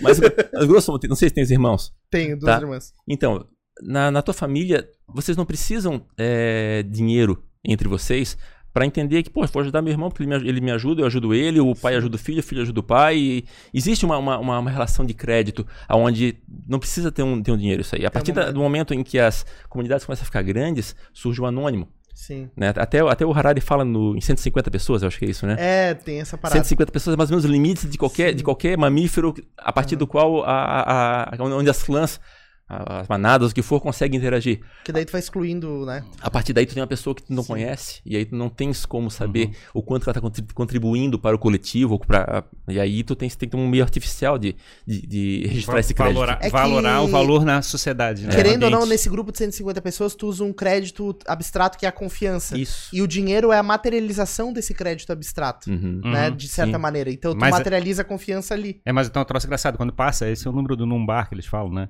Quando passa em torno de 150, é, você é é? passa a não mais considerar aquelas pessoas acima de 150 como pessoas. Você começa a objetivar, é obje- objetificar. As pessoas viram objetos. Ah, eu quero você aquela consegue, pessoa porque eu preciso daquilo que ele tem. é você, não, você não consegue desenvolver uma relação empática com a pessoa. Ela vira um recurso? Ela vira uma, ela vira um objeto. Aham. Você como é meio. que é, digamos assim, você quando você digamos, eu sou eu sou do Figueirense, a turma do Havaí, não sei o que. A Sim. turma do Havaí, ela não é mais, é, é é, não tem uma relação empática com ela. Aquela turma lá, elas são Sim. coisas. Tu bota todo. Mundo num bolo. Sim, Então sim. pode chamar, pode dizer que elas são o diabo, pode ser o, como é que é, o crime, pode ser não sei o quê. Eu posso chegar e fazer todos os elementos negativos e jogar em cima daquele Sim. rótulo lá dentro, Aham. porque eles não são pessoas, eu não tenho uma relação empática com elas. Entendi, porque senão você olhar, ah, lá tem o Yuri. Ah, mas o Yuri é tão legal comigo, ele é tão fofinho. Daí, tipo, tu. Daí tu acaba não conseguindo fazer essa relação de, Uhum. de jogar as coisas rotulando, né? Aí, aí surge a necessidade de uma artificialização dessa, dessas relações Os de valores, crédito. é, os valores. Uhum. Aí, então você começa a usar o dinheiro pra fazer isso. Sim, porque daí tu olha, tá, isso aqui eu conheço e o outro cara conhece também. Então se a gente trocar isso, um tá confiando no outro porque tá rolando dinheiro. Que tá É. lastreando essa confiança. É que o, o, o dinheiro, se eu não estou enganado na- na- no sentido histórico, ele começou como um documento de que você tinha tal, tal bem, ou até normalmente o ouro, né, de um cara que tinha uma, tinha uma capacidade de ter um cofre, tinha, tinha seguranças, olha, em vez de tu ficar carregando teu ouro contigo, deixa aqui no meu cofre, eu dou, dou- dou um documento para ti, e quando tu quiser tu vem aqui e pega aqui. E esse documento foi o, o- o precursor da, da- Que é do aquele dinheiro. é o portador, assim, daí quem tinha Isso. pegava o ouro que E aí- fazia justo. E aí a lógica do negócio é a seguinte: essas abstrações que a gente criou é que a gente permite a gente viver em sociedade. Senão a gente estaria em uma tribo, em tribo indígena até hoje. Sim. Cada um numa tribo? Sim, porque a gente não, como é que é? a gente só conseguiria desenvolver a relação empática com pessoas que estejam dentro da própria tribo. Ah, então seriam vários grupos de 150 pessoas espalhadas no máximo pelo mundo. 150, me- geralmente menos de 100 pessoas na realidade. Sim. Ia ser divertido, ia fechar o pau toda hora. Ah, chegou outro grupo lá. Mas assim, sempre foi assim. É que, é, é que é- a, gente evolu- a gente evoluiu como sociedade por causa dessa capacidade de abstrair. Sim, o ser, o ser humano tá, tá numa, numa condição muito artificial. A gente tem que, acho que 50 mil anos, talvez, só isso. Acho que é, é revolução cognitiva, por aí. É, em torno de 50 mil anos, mais ou menos. É, é, Abaixo disso aí, tu não tinha as relações é, como é que é, entre, entre grupos é, eu, distantes. eu tô sentindo que o mundo tá se unificando cada vez mais, assim. Eu, eu acho que daqui a pouco nem países talvez existam. Eu fico pensando isso, porque o mundo tá tão parecido, né? As pessoas estão falando tão de igual pra igual, consumindo as mesmas coisas. Eu, eu acho que está acontecendo as duas coisas simultaneamente. Está havendo uma homo- homogeneização por um lado e Meu o- Deus, eu falei mecanização. Tá usando muitas palavras Ferrari complicadas. falou uma- falou uma- Cara, bingo pros três É. agora. mas ao mesmo tempo está havendo uma, uma- um, um sectarismo, uma, uma, ah, umas radicalizações. Então, assim, é... até tem um vídeo muito interessante aquele Veritasium, você deve conhecer aquele canal do no YouTube. Não. É fantástico esse canal, tá? E onde o cara fala que há, que há assim, pessoas é, que tinham é, é, visões parecidas do mundo se encontrarem e se autoafirmarem e criarem um grupo, sempre existiu isso aí. Só que a internet permitiu isso de uma forma inédita. Uhum. Então hoje tu pega, por exemplo, alguém de, um- de uma, de uma linha política, de uma linha religiosa, rapidamente encontra outras pessoas da mesma linha Uhum. na internet, Se criam, conecta. criam grupos e esses grupos se confirmam as suas afirmações e, de- e deformam as afirmações, as, as premissas do- Opostas. opostas, né, é, é, deformam elas para a pior versão possível, que ajuda a reafirmar a sua. Pior Então, possível. talvez a gente Nem- seja- nem- Não necessariamente, né? Depende do ponto de vista, né? Segundo a visão daquele grupo, a outra opinião é, É. a pior possível. Não, mas é, é depende, depende só. É que Valor é uma questão de perspectiva sempre, né? É questão de Uhum, como é que quem olha, né? Mas é tipo assim. é, é- Não, digo- digo- o pior que eu digo assim, da forma mais frágil possível. Por exemplo, vamos supor, vamos supor que eu fosse um terraplanista. Tá? E eu, eu tivesse um grupo de terraplanistas. Eu e o Ferrari somos, a gente. Tá. É, aí, é, aí o meu grupo, o que, que, ele, que ele iria fazer? Ele ia pegar os argumentos, catar os argumentos dos terra esferistas, vamos, ver, vamos, vamos, é, na verdade é terra redondista. né? E pegaria esses argumentos e traria para dentro do grupo deles e, e daria um jeito de deformar esses argumentos para eles ficarem o mais frágeis possíveis, porque daí é confortável para eles. Olha só que bobagem que eles estão falando, Sim, né? exato. Então talvez a gente esteja se tornando grupos políticos de 150 pessoas. Talvez. Então, por divisões políticas e não por divisões de posicionamento geográfico ou de. Entende? Tipo, grupos de 50 pessoas separados pelo mundo. Tá, mas, mas, mas, desculpa, mas talvez essa, essa, essa comunhão de valores permita que se exceda os 150. Ah, entendi. Acaba, acaba tendo uma, criando uma confiança por um outro, por outro caminho. Sei, tô, eu tô, tô chutando agora, tá? Uhum. Sim. Na realidade, a gente né, que é- segue e acompanha os negócios por causa de uma narrativa, né? Nunca em Sim. cima de uma pessoa ou de um grupo. Então, na realidade, a gente defende os ideais iguais. O ideal é que traz a gente como é é, para ser agregado. É que e a gente precisa dos instrumentos de valor para é quando passar de 100 não, não matar, tentar matar o outro, mas é, é é natural. Se os valores são bons e são fortes, os ideais são, são significativos, tu consegue montar uma estrutura grande é, e ainda ficar em pé. Mas em geral elas começam a fazer forks, né? Começam a se separar em grupos é, como é que é, de cada um de nichos, né? No É, caso, a- por exemplo, da religião. Uhum. É o caso da Igreja Católica, que chegou, era, ficou muito grande, daqui a pouco começou a ter Sim. Lutero e começou a separar e começou a fazer es- essas separações. Uhum. Os ideais são ainda muito fortes, mas eles começam a se diversificar porque o- é que é, começa a fazer diferenciação. Sim, mas Sim, porque daí tem meandros em Uhum. cada grupinho ali que. É como diz o Harari, esses, essas realidades intersubjetivas, elas permitem a, a cooperação em larga escala. Uhum. Né? Como ele fala assim, o que é uma empresa? Né, Uma empresa não é o prédio. Se você tirar o prédio, a empresa, a empresa não são as pessoas, a empresa não é o dinheiro. A empresa é uma entidade abstrata assim, é, que todo mundo concorda que a empresa existe. Assim Sim. como o jogo de futebol, assim como um, Como dinheiro. Como com dinheiro. dinheiro, né? Tudo, tudo isso aí, né? Só que essa, essa, essa, esse conceito, essa realidade intersub- intersubjetiva, permite, em algum caso, vamos pegar lá o Walmart, que são é, perto de 2,2 milhões de pessoas espalhadas pelo mundo que nunca se viram antes, estão colaborando para um fim comum que é enriquecer o Walmart. Uhum. Né? Então é uma, é uma consegue colaborar em numa escala que jamais a, a espécie humana tinha visto antes. Talvez se a gente conseguir romper totalmente a barreira do idioma, né? Assim, de forma ainda mais ampla, é, isso aconteça ainda mais rápido, né? Porque se a gente agora passa a se reunir pelos nossos interesses, ou valores, ou crenças, independentemente de onde a gente esteja, nada me impede de me conectar com o russo, só porque ele gosta de derreter brita, Mas eu tô preocupado desde com... que... Eu tô preocupado com uma idealização de chegar e unificar o mundo, assim, eu tô fico, eu fico meio, meio apavorado, porque é é, é as experiências dos últimos séculos que a gente tem feito esse negócio não tem dado muito certo, tá? Tipo, você já foi passando. então toma Não cuidado. mas, não, mas é que tipo, o ni- é, é, mas, Hi, Jimmy. É, hi Jimmy. Mas separa. pois é. Mas se- eu digo assim, vai ter, vai ter uma separação de interesse, mas a conexão ela é global. Assim, ela não tem fronteira, não tem barreira. Porque, por exemplo, assim, se eu, eu tenho um russo que não fala inglês e um brasileiro que também não fala inglês, um só fala russo e outro só fala português, eles não vão se conectar porque o idioma é uma barreira. Uhum. A hora que não existir essa barreira, o, se eles tiverem um interesse em comum, eles vão poder se conectar. Olha, Mas- vou te dizer, ho- hoje com os, com os mecanismos de tradução da internet, essas barreiras já estão bem frágeis, né? É, Pois é. Você pode utilizar uma que é tradutor online, pode utilizar um tradutor físico, uma pessoa, literalmente pode ajudar. Então, tem- países que negociam entre, entre eles usando um tradutor no meio. Sempre, foi, sempre existiu. Sim, Então, na verdade, nunca foi, nunca foi impedido, foi sempre mais difícil. Sim. É, é que agora acho que tá ficando mais acessível, porque daí é, é um Tem cara. o lado do inglês, que ele, como é que ele, é- ele tá virando uma língua mais universal. Uhum. Tem esse lado que facilita a relação. não inglês, né? Um filho do inglês, né? Alguma coisa que o pessoal chama de inglês. Exatamente, né? Então, é, tá- talvez o, que- que está acontecendo também é uma, é uma, é uma descentralização, ou seja, esse- esses poderes de cooperação entre países e tudo existiam, mas em escalas da- de corporações, de governos. Hoje em dia tu consegue fazer isso de nível individual. Uhum. É, eu, eu falo dessa história de que o mundo tá muito igual, tá se unificando, porque tem coisas que me impressionam, assim, né? Antigamente a pessoa viajava pro exterior e tudo lá era diferente. A comida era totalmente diferente, Sim. a, o comércio, as coisas que você podia comprar eram totalmente diferentes.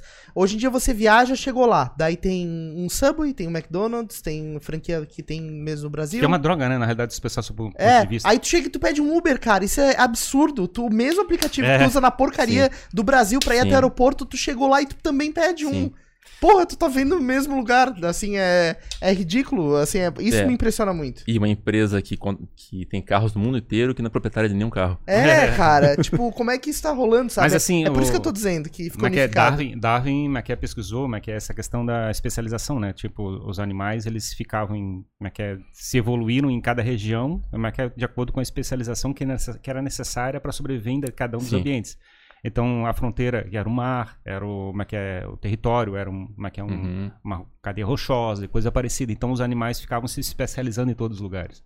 Agora, você imagina uma situação onde como é que é, isso fica totalmente poroso. Você consegue, como é que é, o tempo todo ficar trocando É. como é que é, genes de- entre, entre esses Sim. dois lados. Então, na realidade, a gente ficou menos adaptado. Ah, Como é que é, o nosso organismo está menos adaptado porque a gente está todo mundo especializando por uma coisa só. E Sim. quando o mundo se fi- ficar diferente por alguma razão, Sim. como é que é o... O- o- tá homogeneizando a, a- cultura humana. É isso, isso, esse é meu ponto, assim. Isso Acho é que bom e ruim, quer dizer, É. tem, tem um lado bom, porque teoricamente fica mais fácil, todo mundo fica mais. eh, se sente mais adaptado por esse Sim. mundo. Mas a questão é a seguinte: se o mundo ficar diferente, estão tudo ferrado. Tá É, todo vai, vai- ferrado. vai- vai ser a, que, que nem a história da batata na Irlanda lá. É. A história- a história da, da fome. Deu uma, Ah, sim, é, que faltou, deu uma praga e matou toda a É, batata. todas as batatas eram filhas da mesma batata, era tudo clonagem da mesma batata. Ah, tá, Ah. daí ela era suscetível a uma praga é, e a- daí uma matou praga tudo. veio e acabou, acabou com tudo, né? Então é uma analogia ao que tá se Pois é. falando ali. né? Então, na realidade, é engraçado que o um equilíbrio entre né, a especialização e universalização é sempre relevante. Pô, tô batendo direto no microfone aqui. É, e esse equilíbrio é importante, assim, e a gente não deveria idealizar uma universalização desse jeito, entendeu? Você só tem, tem um só. É sim. toda vez que você fala isso, eu fico meio assim. É, não, mas é que é, é o que tá acontecendo, né? Assim, é, eu- pelo menos eu sinto que as coisas estão acontecendo. Porque não tem mais diferença, assim. Eu posso sair agora com a minha roupa do corpo, pegar um avião pra qualquer lugar do, Uhum. da Europa do, ou da América do Norte e vou, posso continuar minha vida lá do jeito. A vida vai continuar rolando do mesmo jeito, assim. É, Eu acho que em, em alguns aspectos, sim, em outros está acontecendo o contrário. Pega, por exemplo, nos anos 80, 90, no, no mundo pré-internet, tá? Para saber informação, conhecimento. Tá, o que a gente tinha? A gente tinha um pequeno oligopólio. Eu, eu- eu- eu brinco de oligopólio da mentira.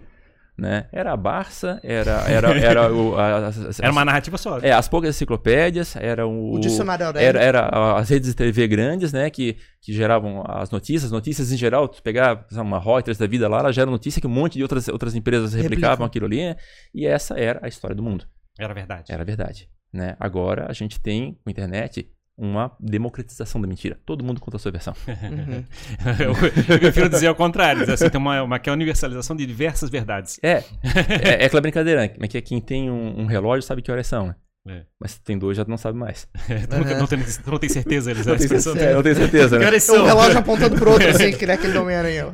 né? Então, tá tendo uma diversidade de fontes também. Claro, essas fontes também estão sujeitas a essa homogeneização, Uhum, né? Então, tem pressão dos dois lados, pressão tanto de homogeneizar como de diversificar. uhum. Muito louco.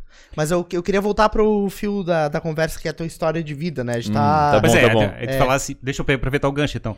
É, o, como é que é, tavas é, brincando com ciência, com física, como é que é, tecnologia Sim. e engenharia eletrônica, por causa da Uhum. experiência do teu pai e tudo. E aí resolvesse fazer engenharia também. Então, entrei na engenharia por uma questão bem, bem objetiva. Eu tinha o meu mundo do computador e queria entrar no mundo mecânico, robótica. Uhum. E eu não sabia fazer esse meio caminho. Ah, estavas procurando uma que é mecatrônica, não fosse o caso. É, só que não exi- não existia na época. É verdade, naquela época não tinha mecatrônica. E aí eu fui fazer engenharia inicialmente com esse, com esse objetivo. Né? Posteriormente acabou, acabei mudando de, de área, mas a minha intenção inicial era essa. Claro, tendo pai engenheiro, avô engenheiro, a gente acaba tendo um viés muito forte, né? uma, uma, uma, uma tendência A muito forte. doença dá pra, pra que é, vai, É. vai na família, né? vai, vai- herdando, né? Mas daí eu fui, fiz engenharia, né? E acabei mudando de novo, acabei indo para a área de software, né? Acabei trabalhando principalmente com desenvolvimento de software. Né? Hoje na, na, na- na minha empresa, na minha empresa, na empresa que eu trabalho, Né? Tua? É, não é minha. Né? Trabalho já há 25 anos com desenvolvimento de software. Uhum. Né? Mas mesmo nessa área tão restrita como desenvolvimento de software, eu tento ser o mais generalista possível. Eu tento sempre abrir. Até minha função hoje, eu sou head de, de pesquisa e inovação na empresa. Legal. Tá? Então, assim, o que tiver de possibilidade de experimentar uma coisa nova, de experimentar uma tecnologia nova, né, eu, tô, eu tô metendo a cara lá para aprender. Uhum. Eu, eu não sei, eu acho que todo mundo faz isso em algum tipo de loja. Eu vou numa loja de ferragem, por exemplo, e entro na loja e fico fazendo um inventário de cabeça. Uhum. Eu fico olhando, ah, tem essa ferramenta serve para isso, essa serve para isso, essa serve para aquilo ali, e fico, ah, tá fora do microfone, Uhum. e fico fazendo, a, a- inventariando, porque um dia, se eu precisar de alguma coisa, ah, existe essa ferramenta que faz tal coisa. Tu tá deixando. tá catalogando mentalmente aquilo Mentalmente, né? ali. E- Porque daí se tiver um problema, vai, a solução vai ser puxada. Exatamente. E a mesma coisa com tecnologias na área de, de- de desenvolvimento de software. É o que tu, interessante, porque isso tem um link muito forte com o que tu falou sobre aprender matemática, né? Uhum. Porque Uhum. se tu, tu vai saber tu vai ter um problema pela frente, e se tu tiver aprendido as ferramentas, tu vai poder usar. Então, Exato. essa lógica, tu, tu é coerente nesse sentido, não é legal isso? É, então, ho- hoje na, na- na empresa, um dos papéis que eu faço é meio que o, um linha de fundo. Assim, ah, temos um problema com um banco de dados. Ok, tem um cara lá que é excelente em banco de dados. Ah, tem um problema com outra tecnologia. Ah, tem um cara que é muito bom isso aí. Mas de repente surge um problema que não é de ninguém. Uhum. Aquela mosca branca, que ninguém nunca viu. Então, aquele que todo mundo tem medo. Todo mundo tem medo e tal, tal. Aí chega assim, que bom que tem um desse. Exatamente. Esse, esse, esse- esse problema cai pra mim. E esse que eu gosto de resolver. É.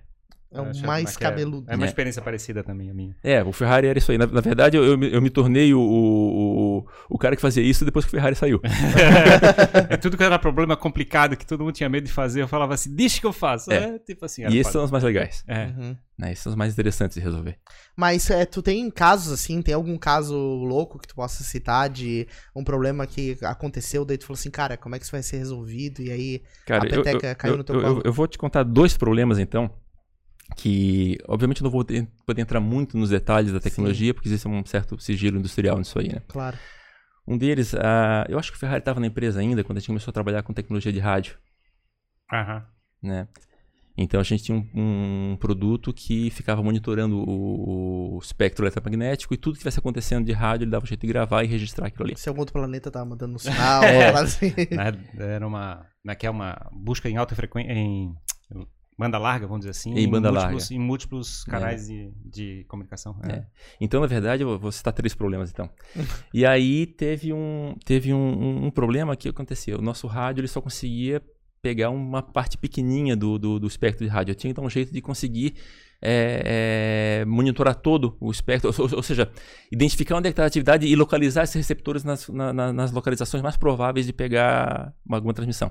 Sintonizar esses meus rádios nas, nas locais mais prováveis de, de ter alguma transmissão.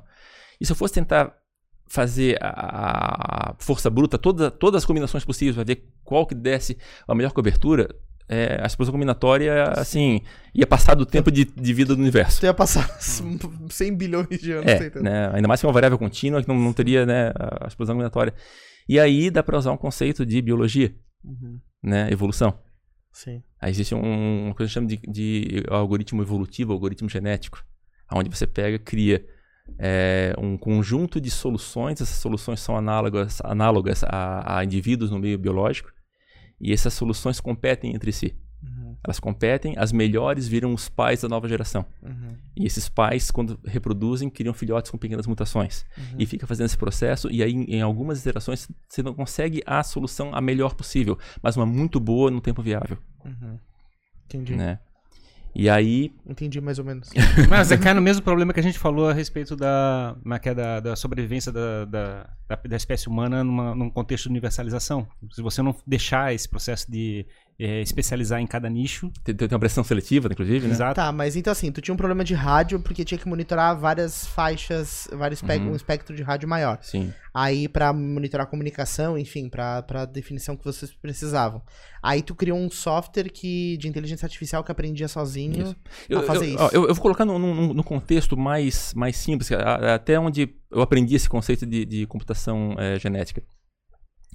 Problema do caixeiro, do caixeiro viajante é um problema clássico da computação. Uhum. Tá? Tu tens um cara que tem que viajar para uma cidade, tem um conjunto de N cidades que tem que fazer um circuito fechado para fazendo as, ir fazendo as vendas dele. Uhum. Tá? Qual é o problema? Você encontrar o menor caminho que faça um caminho fechado entre essas cidades. Uhum. Beleza, você tem, tem três cidades, é, um- é uma opção só. Tem quatro, começa a ter algumas alternativas. Você vai aumentando isso aí, vai crescendo, se eu não me engano, fatorialmente. Aí tu põe lá umas 20, 30 cidades, tu precisaria de uma, uma quantidade de computação que, que excede o tempo de vida do universo também. Uhum. Tá, mas eu não sei se os valores são esses, mas Sim, sim. rapidamente isso aí explode. Pra criar a melhor rota otimizada, É, assim. porque tentar todas as combinações, Sim. que seria o, a, o- Ah, o cara vai pra essa, depois pra aquela pra outra. Não, agora ele vai pra essa, isso, aquela pra outra. e aí soma as distâncias Sim. e vê qual que dá menor, né? Aham. Se você tentar fazer isso por força bruta, que seria esse método, né, a explosão combinatória fica inviável, né? O que, que você faz? Você pega lá, vamos supor, você cria 100 é, sequências diferentes. Ó, cidade 1, 3, 7, 5, 6, a outra 1, 2, 5, tal, tal, outra 7, tal, tal, tal. Uhum. E cria é, 100 é, soluções candidatas possíveis. Aí tu pega e compara o, a da- o comprimento de cada uma delas. Tá. É a competição entre elas. Entendi. Aí tu pega assim, dessas 100, as 10 melhores são essas. Tá. Ok, essas, dessas 10 são os, os pais da próxima geração. Entendi. Aí tu pega cada uma dessas, dessas, dessas 10 aqui e usa para fabricar mais 9, para preencher o, preencher o resto. Só que ela, não, ela não faz uma cópia exata, ela pega e troca, faz uma troca de cidade. Entendi. Inverte uma. Em vez e, dessa aquela, E, pre- e preenche de novo. E repete a avaliação. Entendi. E vai fazendo isso, isso, isso. Então, em, em algumas, um- uns poucos milhares de tentativas, você consegue uma solução muito boa, né? Que Uhum. você não conseguiria de maneira nenhuma chegar nela por força bruta. Entendi. Daí tu misturou uma lógica biológica pra uma, um problema matemático, digamos assim. Interessante isso, bem muito louco. E quais foram os outros problemas? É porque, na verdade, isso é uma coisa curiosa, é porque na mentalidade de educação convencional que a gente tem, é de chegar e tem, existe uma solução exata para resolver um problema específico. Aham. E exatamente isso é uma solução é, é, inexata de propósito para Tornar viável. tornar viável um problema que não teria como ser resolvido. Uhum. É a gente tem um problema, tipo, a gente fala uma equação de, de segundo grau, a gente tem uma equação para resolver, né? Uhum. Mas uma equação de terceiro grau, sétimo Sim. grau ou coisa parecida, só método numérico, né? A gente Sim. vai ter que chegar e usar umas técnicas para chegar e fazer uma solução rápida o suficiente para poder matar o problema. Sim. Entendeu? Tem um problema Entendi. parecido. A gente, a gente começa a aceitar é, como é que é cometer é, ações não exatas. Exa- Entendi. Exato. É, exato. Bom, explodiu É. o podcast. Aí teve outro caso que a gente tinha um, um outro problema nesse sistema de rádio, que era saber da onde que vinha a. Onde, onde é que o cara estava transmitindo o rádio. Né? Ou seja, eu tô aqui, eu tenho uma antena lá na. A origem do. na, é, na distro e daqui a pouco surge uma transmissão, ok. Peguei o cara falando aqui, mas onde é que, ele- onde é que esse cara tá? Né? Existe é, é, produtos no mercado para isso, são, só que são produtos que custam milhões, Uhum. são extremamente caros. Né? Com uma tecnologia hum, fantástica, mas muito cara. O hardware envolvido nisso aí Uhum. envolve coerência de tempo. Pra, Porque daí tu geolocaliza aquele sinal É. de rádio. Aí, então a primeira etapa é, é ver a, a direção. Depois a gente vai, vai ver como a direção chega na posição. E aí a gente fazendo uma modelagem de, eu não sei o quanto que eu posso falar agora, Uhum. mas grosso modo, tá, a gente conseguiu é, ut- utilizando matemática, Sim. né, conceito de, de, de, de reflexão, de, de interação entre antenas e tal, e com um hardwarezinho que é um Raspberry Pi desse tamanhozinho que custa 200 reais, Triangular esse. a gente conseguiu fazer um sistema de, de direção de Que rádio legal. talvez não fosse tão preciso quanto esses dos nossos concorrentes, mas era muito bom. Sim. Né? E E claro- com custo e muito mais viável. E assim, milhares de vezes mais barato. Entendi. Né? E aí você pega um, um- duas posições e duas direções, você cruza, sabe onde é que está o, Sim. onde é que tá o local. Né? Além do que, tem mais uma vantagem no nosso sistema, né? que, que o- em algumas, algumas situações, uma, dois localizadores não são suficientes. Então vamos supor aqui, isso aqui é uma montanha, não sei se a câmera consegue pegar esse, esse copo aqui, tá? Uhum. Isso aqui é uma montanha. Eu tenho aqui uma fonte de rádio aqui, tá? E eu tô aqui atrás, eu nunca vou receber a, a onda de rádio vindo Que aqui. tá escondido Essa ali. é uma reflexão. Ela, ela ou vai vir refletida aqui, ou vai vir difratada aqui, ou sempre pega uma direção diferente. Então eu vou ter que ter vários, várias antenas para que as- os vários cruzamentos, alguns vão dar é, espúrios e outros vão se combinar. Co- se, você- se vão combinar são os válidos. Né? Com algumas antenas que custam milhões, é complicado montar uma rede dessas. Uhum. Cara, é louco, tu não se sente dentro de uma série do Netflix. assim, porque, porque, tipo, isso é uma parada muito. é, que, que a gente vê muito em filme, né? Sei lá, Sim. em produção do cinema, assim, que tu Cara, o mais impressionante é que, vê o cara que no o computador. teu celular, como é que é, adota uma série de tecnologias equivalentes dessa pra poder saber onde é que tu tá. Isso, Uhum. assim, é Sim. doido, né? Ele, ele lida com reflexão, lida com como é que é a diferença de tempo entre os, entre os Sim. relógios. É um troço punk. E a gente, Sim. pô, é, como é que é? É, o GPS é isso, né? O, É. GPS, o GPS é baseado em. É que nem tu vê no filme, né? O cara atende a chamada do sequestrador, daí não, ficar mais um pouquinho com ele na linha que eu tô Sim. tentando encontrar de onde é a ligação. Sim. Né? Isso é uma cena clássica de filme, assim. Bem, bem legal. Enfim, daí tu, tu resolve esses problemas é, Isso, malucos. Isso, assim. daí a gente conseguiu um approach totalmente diferente, totalmente é, fora do, do, do- do padrão de, de mercado, que funcionou muito bem. Uhum. E tu sente que é muito mais fácil, quer dizer, resolver esses problemas é bem difícil, eu imagino, né? Muito difícil. Entender já é difícil, resolver que dirá, né? Mas você é, percebe que é um pouco menos, um pouco mais fácil resolver isso hoje do que antigamente, assim? Ah, tu, tu percebe essa evolução? é, ou o desafio é o mesmo, assim, na tua... Hoje a gente tem uma capacidade de simulação muito mais forte. Ah, entendi. Tá? Isso até um, um outro assunto que a gente podia entrar depois, que é a questão dos modelos, né? Que, a, que a, a, a física basicamente é uma forma de modelar o universo de forma que você tem uma capacidade preditiva, uma capacidade de fazer previsões. né? Então existem modelos é, muito bons da física já há muito tempo, claro, estão sendo aprimorados, mas hoje em dia a gente tem uma capacidade de fazer é, simulações que a gente não tinha antes. né? Então, por exemplo, as equações de Maxwell que, que regem a, o eletromagnetismo todo. Tá? Isso aí existe desde 1880, alguma coisa, não me recordo direito a data, mas é por aí. Só que não, não consegue é, fazer uma, uma equaçãozinha que resolve isso aí para ver as reflexões dentro de uma sala como essa. Para saber onde é que vai ter um, um maior potência, menor potência de um Wi-Fi, por exemplo. Agora, com computação, você consegue fazer isso. Uhum. Então, no, no caso do rádio, a gente conseguiu fazer uma série de simulações eletromagnéticas né, numa capacidade que seria inviável, sei lá, 30 anos atrás. Entendi.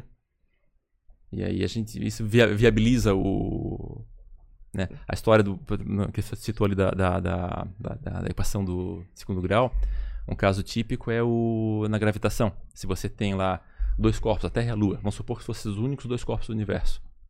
Você consegue levantar uma equação, você consegue, na verdade assim, as equações que regem a, a gravitação são equações diferenciais, elas relacionam uma grandeza com a derivada, com as várias derivadas dela. Mas com duas, com dois corpos, você consegue transformar isso em uma equação normal, aquela que tu entra o tempo e ele vai te dar a posição, Uhum. né? E aí você consegue prever a, onde é que a Terra e a Lua vão estar daqui a um milhão de anos. Entendi. Tá tão preciso quanto a, precisa, a tua capacidade de medir as velocidades e massas e distâncias atuais. Uhum. Agora, põe em terceiro corpo, não existe equação para isso. Pelo menos Entendi. até hoje os matemáticos não conseguiram reduzir isso para uma equação convencional. Né? E aí só resolve isso com, computação, com um, um, interação numérica. E, e, é, existe pelo menos um caminho de criar isso? Porque o cara pode ser um novo gênio da humanidade, o cara que cria isso? Ou, Olha, ou o de- pessoal não tá nem entendendo? começaram a tentar na época de Newton. Já estão tentando há um tempinho. Por outro lado, tem problemas matemáticos, como o último teorema de Fermat, que ficou 300 anos cozinhando e agora conseguiram resolver. Uhum. Então, não É, quer mas- dizer que... Cara, como é que pode ter um que, problema na que, realidade, fica um monte de gente é em cima e... É que na realidade, como é que digamos, as, as maçãs dos galhos mais baixos já foram pegas, né? É. Digamos. Os galhos agora estão muito altos, entendeu? Então é muito difícil você chegar e achar alguma coisa que vai revolucionar o, como é que é a, a equação matemática, né? É de- bem difícil, bem É bem difícil. Eu vi uma coisa, não sei quem, quem falou disso, não sei se foi Einstein ou outro cara, que existe luz emitida por trás do buraco negro, né? Um negócio assim. E parece que agora isso foi provado. Putz, o problema é, definir por trás. É, é, não, não, não, exato. é, não, é, é, daí, é, é, da- daí eu. é, o, o, o- o complicado da mídia é que eles fazem, eles fazem uma, uma bagunça gigantesca disso aí. né? Sim. Então, assim, eu, eu não li essa matéria, tá? Mas o, o que existe, assim, é... a- o buraco negro, ele deforma, inclusive, o caminho da luz. Eu não li a matéria, mas eu acredito que ele se refira a ter alguma coisa atrás do buraco negro que a gente consegue ver porque a luz que, que a gente não conseguiria ver acabou desviando e chegando. Tipo assim, o buraco negro já é uma parada absurda, daí por trás Ah, entendi o que tu quer dizer. Tá, eu- eu- eu não usou, sei- como- usou como lente, vamos dizer É, assim. mas é, eu- eu- Só, só que as, as lentes gravitacionais já foram vistas há bastante tempo. Uhum. Então eu não precisaria ler essa matéria pra saber o que, que, que eles estão dizendo isso aí, tá? Uhum. É, Mas eu, provavelmente alguma coisa nessa linha, tá? Não, não- mas eu é, precisaria ler eu pra ter vou, certeza. eu vou dar uma, vou- dei uma pesquisada aqui, ó. É, foi a primeira detecção de luz vinda de trás de um buraco negro. É, e aí teve um cara que já tinha falado isso, tipo, há muito tempo. Assim, Alguém. Ah, ele Einstein com- deve acertou. ter comprovado a É, questão da lente. Reviravolta na astronomia, Einstein acertou, é isso aqui. Daí Hum. ele já tinha dito isso lá na época que, existi, que isso acontecia, daí agora foi comprovado, assim, né? O Uhum. pessoal disse que É que, não, a, o ra- é que a luz, ela desvia com a gravidade, né? Esse Sim. é o ponto é, que o Einstein tinha previsto. É, na verdade, o Newton Sim. previa também o desvio. Aham. Só que a, a- até aquele eclipse de 1919 mostrou que o desvio fechava com a equação de Einstein e não de Newton, né? Aí a minha pergunta é assim: o Einstein, ele realmente viu isso ou ele chutou uma parada e aí os caras. E aí acertou no futuro? Na realidade, Porque é um negócio. Porra, o cara tá hoje, com toda a tecnologia que tem, ele não consegue descobrir isso. Ele demora pra Uhum. comprovar isso. E um cara lá, não sei quando, falou: não, isso acontece. não, é que Einstein, Einstein, ele leu uns papers de tecnologia alienígena. tá Então, assim, a Einstein foi um cara muito bom, fantástico, mas também ele estava na hora certa, no lugar certo. E ele não é um cara tão antigo, né? Ele morreu em 55, eu acho, né? Não faz tanto tempo assim, né, cara? É. é, foi ontem, cara. Não, mas porra, tipo, 55 É, é, foi- foi perto, ontem. né? É. Exato. Então. quer dizer, Ele, ele, ele, ele foi contemporâneo dos nossos, dos nossos pais, né? não, não dos teus, eu acho. Né? Meu pai nasceu em 63, né? É. Então, assim, o, o, que, o que o Einstein. É, é, assim, havia uns indícios fortes na época, tá? Então, um pouquinho antes do, da virada do século XIX para o século XX, teve um experimento bem interessante que é do Michelson Morley. O que, que, que era a ideia? A, a, ondas mecânicas, onda de som. Tá? O som precisa de um meio, o ar comprime, vai, essa compressão vai se, vai se propagando, né? E isso é o que a gente conhece por som. Todas as ondas que se conheciam se propagavam através de um meio, fosse na forma eh, longitudinal, como o ar, que elas, se- elas se, se propagam na mesma, se, se movimenta na mesma direção que a onda viaja, ou transversal, como uma mola, quando você sacode aquela mola, ela faz a onda do mar, que seja, ela né, é transversal, né? Aula de física pra ti. É, essa aula, tô. né? Isso Mas pra- enfim, todas as ondas tinham um meio, né? E a luz era uma onda, já tinha feito experimentos de interferência, né, dando uma série de, de dicas que a onda era uma, que a luz era uma onda. Uhum. Então, qual era o meio da luz? Né? É, fa- Deixa ele responder, deixa ele responder. O, o meio da luz, o, o oxigênio. Pois é, Na, Era- terra, era- na era- Terra, tudo bem. era uma possibilidade, só que tu fazia uma câmara de vácuo e tinha uma lâmpada lá dentro, você via a lâmpada. Passava por onde, então? Hum, interessante. Passava no éter. É, aí chamado de éter. Tem não nada a ver com o éter da química, era o éter luminífero. Uhum. Então havia um- uma, uma ideia que existia uma substância que permeava todo o universo, que era esse éter, que era que, que esse éter deformando era o meio pelo qual a luz se propagava. Essa, esse era o consenso que se tinha na época. E existe uma. Só um parênteses, tá? Uhum. Um parêntese físico. É, existe uma. A diferença da propagação da luz no oxigênio e no éter?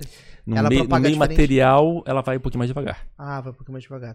Então no oxigênio ela vai mais devagar. Vai um pouquinho mais devagar Por do que isso no que vácuo. no espaço tem a velocidade da luz. A velocidade da luz no vácuo é, É. con- é constante, a gente vai chegar nisso aí depois. Aham. Depois no curso, no curso, cursinho especial hoje. Não, mas é só, só Né? pra eu entender, porque eu não, eu não sabia desse negócio do éter que ela se propagava. Enfim, daí. Não, mas não existe éter. Não existe. Não, pois é, então o, o conceito que se tinha na época é que a luz se propagava no meio, que eles deram o nome de éter luminífero. Uhum. E aí começaram a fazer um experimento. Ok, considerando que esse éter existe, vamos fazer alguns experimentos. A Terra está girando em torno do Sol. Qual é a velocidade da Terra em relação a esse éter? Uhum. Né? Foi um experimento que eles tentaram fazer. O que, que eles pegaram? Fizeram uma mesa, tamanho dessa mesa aqui, de concreto, e colocaram um- uma, uma fonte de luz. A fonte de luz se dividia, batia em dois espelhinhos e voltava. E aí o que acontece? Se tem um éter mesmo, né? Se, vamos supor que esse braço aqui de, de- de reflexo tá, é, está contra a direção do éter, ele vai atrasar um pouquinho para ir e adiantar um pouquinho para volta. Na média, ele, atrasa, ele fica mais atrasado. E o que está transversal não vai ter atraso, por exemplo. Tá?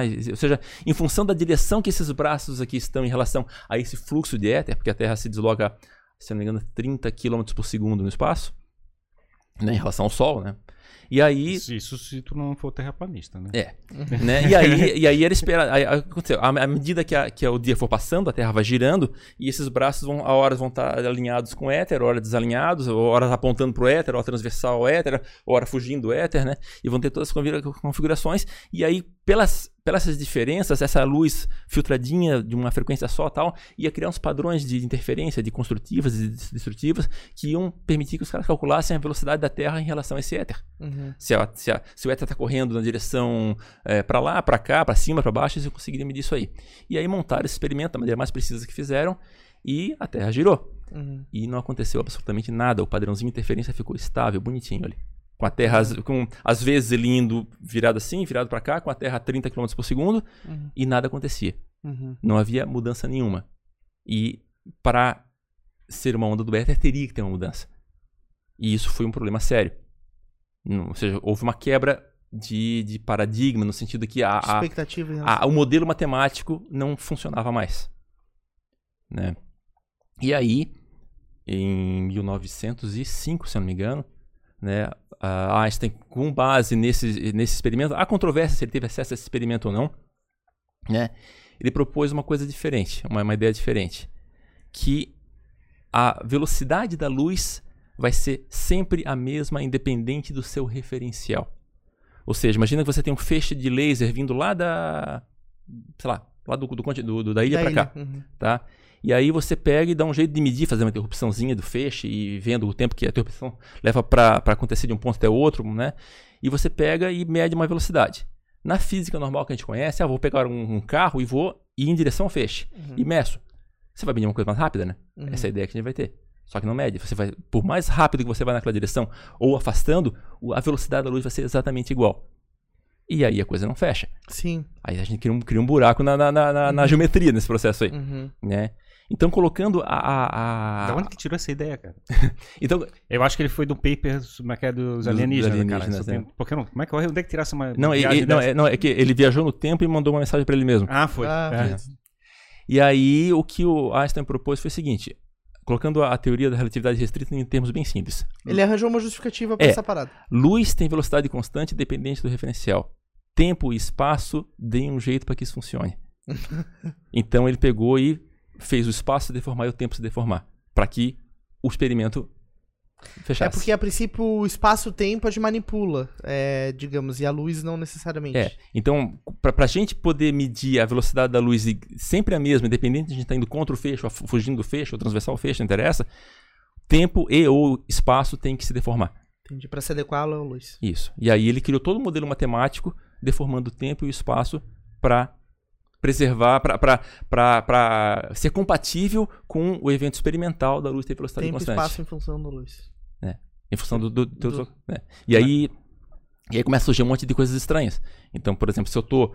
Se eu tô aqui com um relógio e vejo você passando ali, e o teu relógio vai estar numa velocidade diferente da minha. Começa a vir uma série de, de, de coisas contraintuitivas. Tá, mas é, esse é o ponto, assim, ele. Isso, cl- claro, tem uma lógica pra fazer isso, mas ele criou uma maneira de. de é, ele. Digamos assim, ele falou, cara, a regra é essa aqui, a regra do jogo é isso que eu tô propondo. Uhum. E aí todo mundo acreditou e foi na onda dele. Não, não, não. não. Imagina, é que nem falar que a Terra é plana.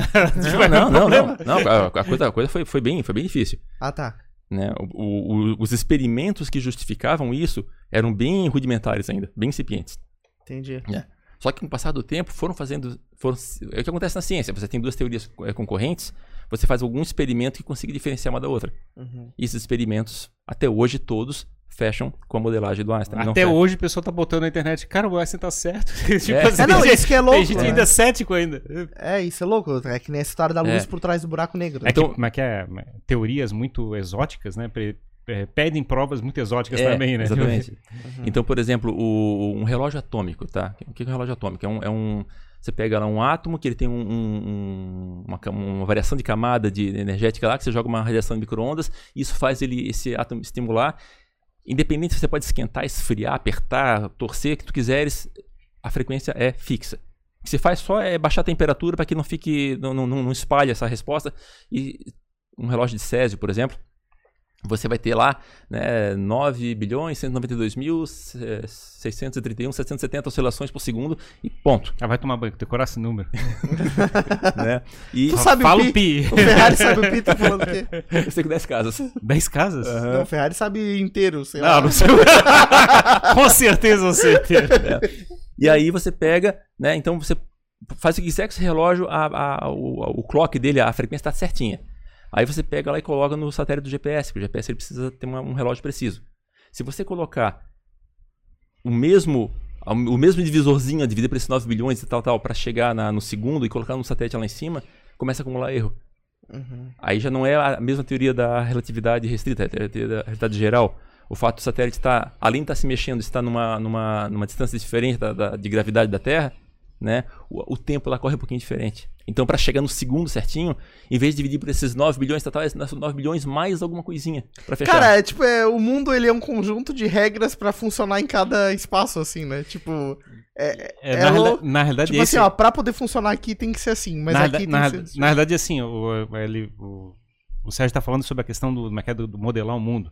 É que, na realidade, o mundo é exótico, ele é muito diferente, coisa parecida. É incrível que a gente consiga fabricar modelos que representam essa coisa exótica que É. existe no mundo. Pois é, entendeu? e- E os modelos são sempre imperfeitos. É, exatamente. A gente não descobre, a gente não descobre a realidade. A gente- Mas, a mas gente- tipo, todo mundo vota com esses modelos, né? Tipo assim, ah, vamos embora, vamos acreditar É, nisso aqui e e- usar isso aqui. É até uma coisa que você tem naquela, naquela, naquele artigo que eu, que, eu, que eu passei pro Ferrari lá da realidade inacessível, tá?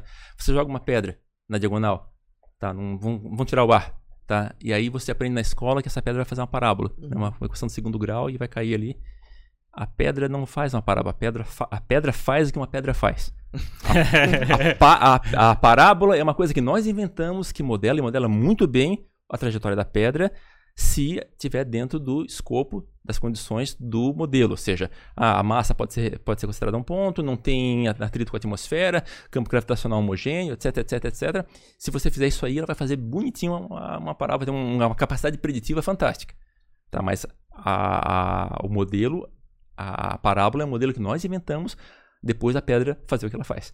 Entendi. Então, ah, eu joguei uma pedra, observei. Beleza, a pedra fez isso, joguei várias. Ah, então isso aqui é uma parábola e daí Isso. eu vou criar um modelo em cima desse fenômeno. Sim, tem, teo- como é que é, em condições ideais de temperatura e pressão, você consegue repetir aquele modelo é, como é que é, de Sim. forma bem. Que é a história da precisa. maçã caindo lá na cabeça do. É, aquilo é uma, uma metáfora, né? Sim, sim, sim. Mas é tipo. Mas assim, tipo, como é que é? Toda pedra jogada vai fazer uma parábola? Se tu acreditar no modelo da se- é que parábola, é? sim. Se, se tiver um tornado passando no lado ali, Sim. aquela a parábola vai ficar bonitinha? Vai ficar Não, redondinha? Não vai. Aí, tu- aí a gente, se começam a ver outra, outras condições, tu vai ter que partir para modelos mais complexos. Né? Então, esse modelo da parábola funciona muito bem naquilo que eu falei. Sem ar, a massa pode ser reduzida a um ponto, é, gravidade homogênea, etc, etc. Você começa a ter uma atmosfera, aí você vai ter que ter uma, uma, uma outra, uma, uma- outros fatores considerando a raça atmosférica, vai frear ela, aquela coisa toda. Cara, realmente é incrível de fazer, conseguir fazer avião decolar e pousar, né? Porque. Pois, é, esse, esse que é um ponto. um Essa é a mágica. Essa, é- é- essa, essa que é a mágica, esse, esse que é o poder preditivo Porque poderia acontecer qualquer coisa, né? Tanto é que, claro, É. alguns caem, mas, tipo, o cara ele tem que prever o máximo possível de intempéries. É, mas esse, esse é a arte do engenheiro. Esse é o legal de ter estudado engenharia. É. É. Mas tu- é basicamente assim, tu modela, pega o modelo, executa, aplica o coeficiente de cagaço, e aí tu bota o coeficiente apropriado, por exemplo, uma ponte, tu bota um coeficiente 4, coisa parecida pra dar aquele, Uhum. aquela margem, Sim. e pronto, acabou. Entendi, toca o pau. Com o pau. Pode passar em cima, pessoal, que não vai cair. É, mas assim, a, a ciência, ela não é, ver- não é a verdade, nem busca ser a verdade. A ciência, ela só cria um modelo que tem uma capacidade de previsão boa. E ela é refinada através do teste com a capacidade da, da capacidade de previsão dela. Você pega, por exemplo, um, sei lá, os primeiros aviões lá, vamos pegar Santos Dumont, Santos Dumont, irmão- irmãos Wright, né, aquela, aquela briga toda de quem foi primeiro, primeiro. Naquela época, eles faziam alguma coisa e não sabiam o que ia acontecer. Iam, estavam tentando fazer com que voasse, né, e alguns, ah, depois de um tempo, acabou voando.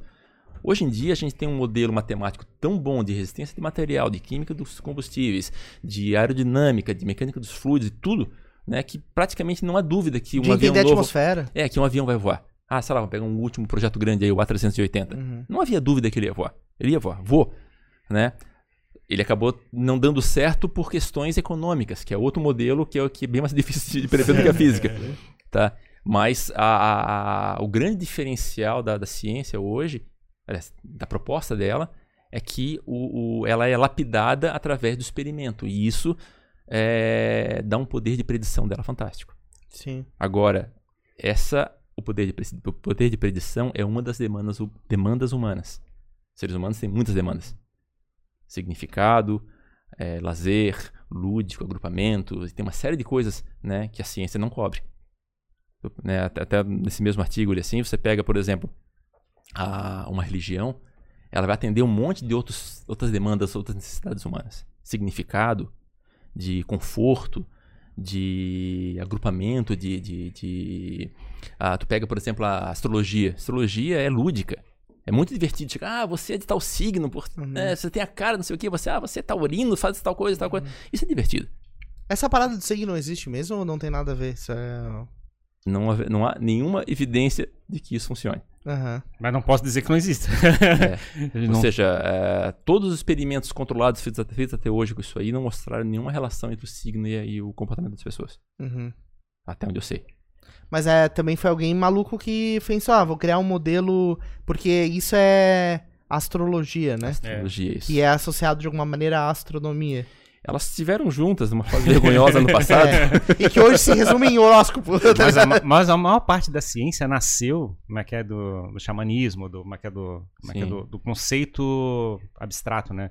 A própria filosofia nasceu, como é que é, muito do, como é que é, do, é, dos deuses, da- das idealizações a respeito de como é que é o É. universo. Classicamente, se define que a filosofia começou quando começou-se a tirar os deuses da história. Uhum. Né? Os, os filósofos começaram a tentar criar modelos é, ateístas, né? ou seja, não vou dizer ateístas que, que exigiam a não existência, mas modelos que não, que não contavam com as vontades divinas para as coisas acontecerem. Eles devem ter sido castigados pelos deuses. em algum momento. né? Então a então a, a astrologia, né, ela, ela começou lá em alguma coisa, alguns mil anos antes de Cristo, não, não tenho a data disso aí, né? Mas foi até tem uma coisa interessante, né, que o pessoal fala, a chamada precessão dos equinócios. Então o que acontece? A, a- tu tens aqui o tens o céu com as constelações, as constelações são arbitrárias, as pessoas de alguma forma viam aqueles aqueles animais, aquelas aquelas Uhum. figuras no céu, né, que precisa de uma, uma boa vontade significativa para você ver isso daí Aham. né? E definiram que o signo de uma pessoa é a constelação que está atrás do Sol quando a pessoa nasce. Que curiosamente é é a constelação que a pessoa não está vendo naquela época? Porque tá de dia. Mas enfim, se eles conhecem o céu, conhecem pela data, né? Ah tá, então o sol fica ali, daí quando anoitece eu olho pra aquele lado e aí... É, não, na verdade sim, é. é mas imagina aqui, ó. Se, se esse copo aqui é o, é o- é o Sol, Tá, eu tenho aqui a Terra, você é uma constelação, tá, tá? Então a Terra está girando aqui um dia, sim. tá? Eu não vou ter uma mudança significativa. Agora, a, a- a- com a, o- a- o avançar do ano, dos meses, a Terra vai estar em outro lugar, né? Que aí o, o Sol se, po- se põe antes, né? E você consegue ver a constelação. Tá, então assim, 4 de outubro tinha uma balança atrás do sol quando eu nasci. Tinha alguns mil anos atrás. Tá. deslocou, tá deslocando. Aí o que acontece? Tem um, um outro, outro problema que é o seguinte. Os nossos calendários, eles são feitos para manter os equinócios e os solstícios na mesma data. Ou seja, para que o verão fique na mesma data, para que o início do verão fique na mesma data, o início do outono fique na mesma data. Um outro modelo criado para as coisas funcionarem. Foi arbitrado isso. Aham. Tá? Tinha uma, uma, uma- uma importância para a agricultura e tal, né? Que é interessante saber aquilo ali. Então, então, tem vários ajustes, inclusive até o ajuste do calendário juliano, né, foi feito para corrigir algumas imprecisões. Mas o que acontece? Por que isso aí? Porque a Terra tem um, tem um, tem um eixo inclinado em relação ao plano da órbita dela. Tá? Quando o hemisfério norte está pegando mais sol, aí verão para eles, inverno para a gente, etc. Né? E aí a Terra dá uma volta e se se mantém. Então aqui, por exemplo, se esse, se esse copo aqui é o Sol, O sol. o eixo está aqui assim. Nessa época aqui é verão para o hemisfério norte e inverno para o hemisfério sul, é em torno de julho. Passam seis meses, né? Eu vou Uhum. até lá. O eixo continua na mesma posição, né? E aí continua apontando em direção a, ali aquele canto da sala. E aí eu tenho eu- o verão no hemisfério sul, janeiro, né? Dezembro, janeiro e inverno no hemisfério norte. Beleza. É, só que tem um a Terra, ela como sabe como um peão quando ele está acabando ele começa a fazer assim? Sim, A aham. Terra também tem esse movimento. Uhum. Ele começa a fazer essa pressão, começa a girar. Esse movimento é bem lento, dá uma, dá uma volta mais ou menos 28 mil anos. Uhum. Só que, desde que o pessoal associou constelações às datas, as- a relação entre a constelação que está atrás do Sol e a data mudou. Entendi. Mais de uma constelação já. Ah, entendi. Um Então, deslocamento eu, de uma tipo, constelação. seria escorpião já, não é, seria ou, mais... ou- ou- ou algo assim, Entendi. tá? Só que a gente tá usando o modelo antigo. É, porque, porque em geral os astrólogos eles, eles olham tabelas e não olham o céu. Tá? Entendi. Então, as, e tabelas que foram a- ama- Replicadas. É, amarrou-se a, a relação entre constelação e datas num tempo muito. hum, alguns mil anos atrás. Uma né? conta rápida, eu já sou aquariano. É, e, e reparar esse troço engraçado, né? O Maquel. O Sérgio sempre teve paixão no lado da Maquel de, de acompanhar os- o céu, né? Eu me lembro de telescópios enormes na casa dele. Maquel botava o telescópio rodando automaticamente com um motorzinho para chegar e acompanhar o movimento Sim. do, do, Sério? do céu e coisa parecida. E tirando foto. Até hoje tira foto sobre Sim. isso, eu acho. Sim, foi, foi, um, foi um marco importante na minha vida aquilo ali. Foi a. 1985, eu acho, que meu pai trouxe dos Estados Unidos um telescópio bem poderoso, um Celestron C8, 8 polegadas, que uma, uma, uma capacidade ótica fantástica, assim, para um telescópio caseiro, assim, era né, muito bom mesmo. Uhum. Primeira coisa é olhar aquela menina de biquíni lá no outro, do, lado. do outro lado da cidade. e, e aquilo ali, dali, é, um, um, pouco depois disso aí, veio a época do Halley, né, início de 86. E aí um grupo que estava interessado em astronomia e catalisado pela questão do Halley começou a se juntar na universidade, no planetário, e a gente criou esse grupo de estudos de astronomia na virada de 85 para 86. Uhum. Né? E foi lá onde eu comecei. Tu tá lá desde essa época? Eu fiquei até uns 6, 7 anos atrás, mais ou menos. Uhum. Tá, então, e lá, e lá que eu dava aula de astronomia. E lá tem várias coisas para olhar o céu assim muito, uh, muito tops. Na verdade, telescópio que a gente tem lá são os telescópios particulares. Uhum. Tá? A gente tem um, agora um, um, um, pouco maior do que o meu, de 11 polegadas vezes de 8.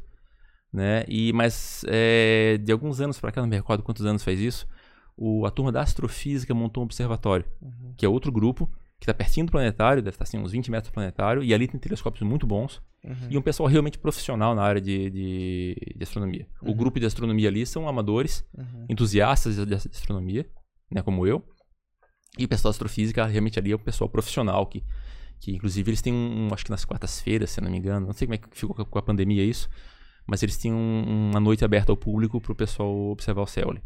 Que legal Porque isso. Porque o planetário né? originalmente tinha um apelo mais de, de cinema, assim, né? Era uma Sim. projeção do céu. Isso, né? é, é o, o, nome planetário significa uma máquina, um projetor que simula o céu. Uhum. Tá, que ele tem um, um domo, ele, ele projeta. E ali ele consegue fazer. Ah, simular as estações, simular. A, mostrar as constelações, girar, botar os planetas, fazer uma série de, de, de, de animações mostrando o, o céu ali para fins didáticos. Né? Na, teoricamente não era para observação, né? Não. Não, normalmente para observação é um observatório. O planetário é, tem, um, tem fim mais didático. Uhum. E você, hoje ainda você faz observação? Você. É, eu confesso que com a disponibilidade que existe hoje de material de internet, perdeu um pouco a, a, empolgação de, de, Ah tá, entendi. Tu olha lá um vídeo, sei lá, da NASA, que eles fizeram uma observação, daí o cara bota em Full HD aquele vídeo e daí tu dá é. play no YouTube e assiste. Então, assim, eu eu pego meu telescópio hoje, eu consigo ver lá Saturno com os anéis, eu consigo ver Júpiter com suas luas, eu consigo ver uma calota polar em Marte. Dá para ver tudo isso? Dá. Só que, para começar, Florianópolis é, não é um local bom para astronomia. Tipo assim, estudar astronomia em Florianópolis é mais ou menos como estudar oceanografia no Acre. Caraca, sério? tu consegue, mas não é o local indicado para isso. tá, então assim, aqui é um local com muita umidade, tem muita poluição luminosa. Tá junto ao mar? Tá ao nível do mar? Né? Nível do mar, né? Tudo isso aí atrapalha bastante. O, o grande, a grande barreira para astronomia é a atmosfera. Quanto mais longe da atmosfera, melhor. É, por isso que se coloca telescópio em órbita, né? já, já viu, assim, quando você tem uma, uma, uma, fogueira, a imagem em cima da fogueira fica meio borrada? Sim. Tá? Ali é um caso extremo. Mas se tu pegar um telescópio e olhar para uma estrela, a estrela está fazendo isso aqui também. Uhum. Só que com a ampliação do telescópio você consegue ver que tem um monte de pequenos fluxos de ar frio e ar quente, que dependendo da temperatura. É, que dependendo da, dependendo da temperatura, ele desvia mais ou desvia menos a, a, a, luz e faz que a imagem fique borrando. Se é perto do horizonte, é terrível.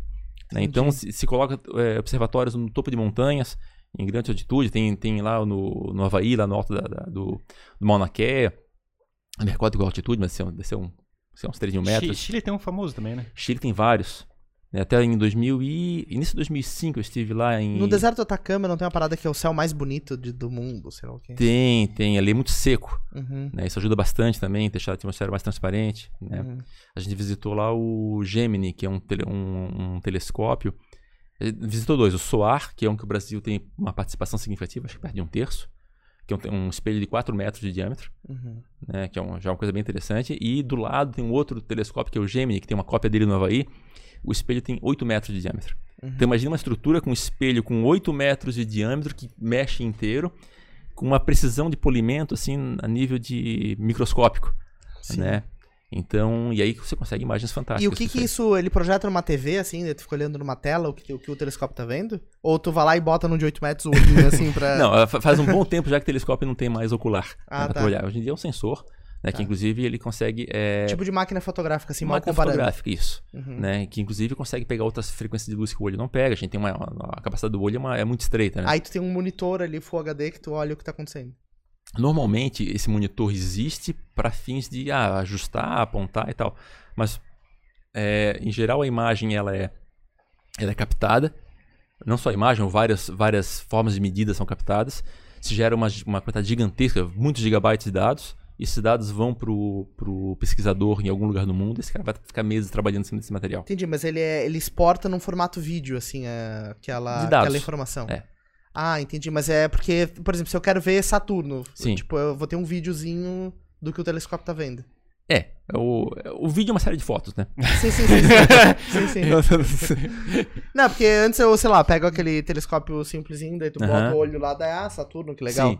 Aí E só depende. que- Aí, por exemplo, fala em vídeo, mas a questão é que quanto maior o tempo de exposição, tu consegue hum, ver uma distância mais longa, né? Mais longe. Tu consegue mais ver luz É, menos. É, eh, mais, mais- uma coisa mais tênue, né? Isso, então teoricamente, a quantidade de quadros por segundo vai determinar a qualidade da imagem dele É. pra se pegar. Então, por exemplo, a. a- Faz em 60 FPS. assim, se, se tu conseguisse pegar o céu aqui e amplificar a luz dele e, e- e- e e trazer ele para uma, pra uma, pra um brilho maior, tem um monte de coisa. Ah, Inclusive é, é, grande no céu. Se você pegar, por exemplo, a região do. do do, da- do Orion, onde tem as Três Marias ali, Uhum. E fizer uma foto de longa exposição, você vai pegar. Tem, tem uma estrutura de, de nebulosas pegando quase a constelação inteira, que é gigantesca ali. Uhum. né? Um troço muito grande. Né? Para ter uma ideia de, de, de, de- de conceito de acúmulo de luz, normalmente uma fotografia astronômica se faz assim uma hora de exposição contra um milésimo de segundo numa fotografia normal. Então, É. quando fala em vídeo, a gente pressupõe que vai ser uma qualidade ruim, né? Ah, É. entendi, entendi. A foto é melhor nesse caso. E no, É. sei lá, se eu aponto pra estação espacial lá, pra ISS, é Uhum. isso, né? É, qual que é o nível que eu consigo ver? Eu consigo ver uma astronautinha ou não? A atmosfera é o limite. Tá, Ah, então o tá. que acontece? A atmosfera borra muito isso. Você consegue ver os, os, os painéisinhos, você consegue ver os módulos, consegue ver divisãozinho dos painéis no limite, assim, mas fica meio, meio borradinho. Tá. Tá? Só que o maior problema não é. É- Mas tu não consegue ver uma navezinha, um negócio perto, assim. Você, consegue identificar, por exemplo, quando o ônibus espacial acoplava nela, você conseguia identificar que tem um ônibusinho, mas era um borrãozinho o formato do ônibus, assim. Que legal, cara. Só que, não tô falando de experiência própria, tá? Por Tá, quê? tá. Porque ela passa muito rápido no céu, Uhum. tá? Inclusive ela passa todo dia aqui em cima, só que tem uma- umas épocas específicas que quando é noite aqui, ela tá passando dia a dia lá em cima ainda, você consegue ver, fica um negócio bem brilhante. O problema é que ela passa mais ou menos assim, angularmente, como se fosse um avião passando. Ah, ela passa Tá. muito rápido. Muito rápido. Aí precisa de um equipamento que acompanhe o movimento. acompanhe disso aí e não é, não é uma coisa fácil de fazer. Ele é muito rápido. Então, assim, é, tem, tem, o pessoal faz muita foto da, da, da ISS passando na frente da Lua, por exemplo. Uhum. Mas, assim, em vídeo, porque aí a Lua tem bastante brilho, dá pra fazer em vídeo, assim. Embora o, eu faça, assim, sei lá, 60 quadros por segundo, dá, assim, uns 10, 15 quadros, já, já atravessou, assim. prup, Entendi. assim, é, é muito Uma rápido. fraçãozinha de segundo, ela já, já passou na frente. Uhum. Então, existe modo de fazer isso. Existem entusiastas que motorizam seu telescópio de maneira específica para conseguir acompanhar e conseguem fazer isso aí. Mas eh, ainda assim é um borrãozinho. Por quê? Porque a atmosfera que é o limite. Não, é legal isso, cara. É bem, bem massa. Porque tem muitas coisas legais pra observar, fenômenos, né? Sim. Sei lá, até uma estrela cadente, já brincando disso no Aham. começo, né? É que é um negócio que às vezes dá pra ver a olho nu, né? Tu vê um risquinho. Você só vai ver com o olho- no ela. Ah, não tem como. Ah, porque é muito rápido. Muito rápido. Ah, não tem como ver com telescópio. Então, esse que é o problema. Imagina que o telescópio tu vai, vai, vai pegar um quadrinho que é um Uhum. tiquinho de nada, assim. Vai ser um, sei lá, um- uma, uma, uma ocular normal do telescópio vai pegar um, um quarto do tamanho da Lua. Entendi. Então. Então dá pra ver muito da Lua, assim. Dá pra ver a Lua muito de perto, digamos assim. A Lua, sim, você vê crateras, vê tudo. É muito, muito fácil isso aí. Uhum. Né? Pois é, e essa, essa experiência de poli- polímata, né? De chegar e aprender sobre tudo. Como é que você faz pra escolher como é que, é, que coisa que vai se entreter né, com a vida, vamos dizer assim. Cara, como é que é estudar astronomia, estudar software, estudar computador, estudar não sei o quê. É o problema que eu passo também. Pois é, é uma mistura de correr atrás e de cair no colo. pois é, mas aí chega no negócio, aí, aí consegue pegar pela internet as fotos mais recentes direto, assim, fica assim, cara, não vou gastar meu tempo com o telescópio. É, Cai nessa situação, né? cai, cai. É complicado. É- esse- Perde um pouquinho do ritual, talvez. né? Perde. É porque na verdade ficou fácil. Ficou fácil. Sabe que às vezes eu me sinto meio traído, assim. Não, no sentido assim, que imagina que pô, a gente passou a, nossa infância com umas barças, conhecer as enciclopédias, né? E conheceu, e, e conseguiu conhecimento, era uma briga, né? Uhum, Era uma experiência, Uma né? experiência, nossa, levava dias pra eu conseguir achar alguma coisa, né, tal. E eu- mandar trazer revista, chegava um mês aqui depois. É, e hoje em dia o cara dá um clique no mouse e tá a informação ali. Essas crianças hoje em dia tá reclamam muito. Que droga! Por isso que ele começa a resolver problema cada vez mais difícil, assim, né? Porque tu começa a ter que ir num nível pra, pra continuar tendo a mesma é, adrenalina, a mesma serotonina gerada ali por causa daquele negócio. Ah, sim, é. O desafio, é, né? É, a gamificação, né? É, porque daí Chega tu. Não, beleza, ver espaço tá muito fácil. Tem que fazer computação quântica. Tem Sim. que triangular rádios. é, Sim, usando um clips, né? Tipo, Sim. Mas que eu consegui falar com a estação russa no, passando, passando. Não sei se eu Eu lembro dessa história, tu falasse alguma coisa. Como assim? negócio. Não, isso aí foi. Era, mas aquele tinha, 94, tinha eu equipamento de rádio amador, né? É. A gente.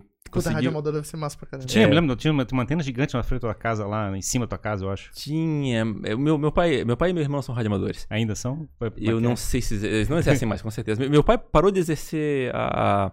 a- a- a- o hobby de rádio amador quando ele viu que o pessoal pegava, conseguia falar pro, pro rádio, assim, uma, uma, uma comunicação difícil. Aí um pegava, telefonava pro outro e assim: olha, deu certo, deu. é? ficou, ficou muito fácil. aí ele falou assim: ah, perdeu a graça. né? Mas enfim, aí tinha uma. Isso aí foi pré-internet ainda. Ah, existia um, um sistema de distribuição de informação que era um protocolo, eu acho que era a X25, rádio pacote, eu posso estar me enganando nome, mas era uma coisa por aí assim.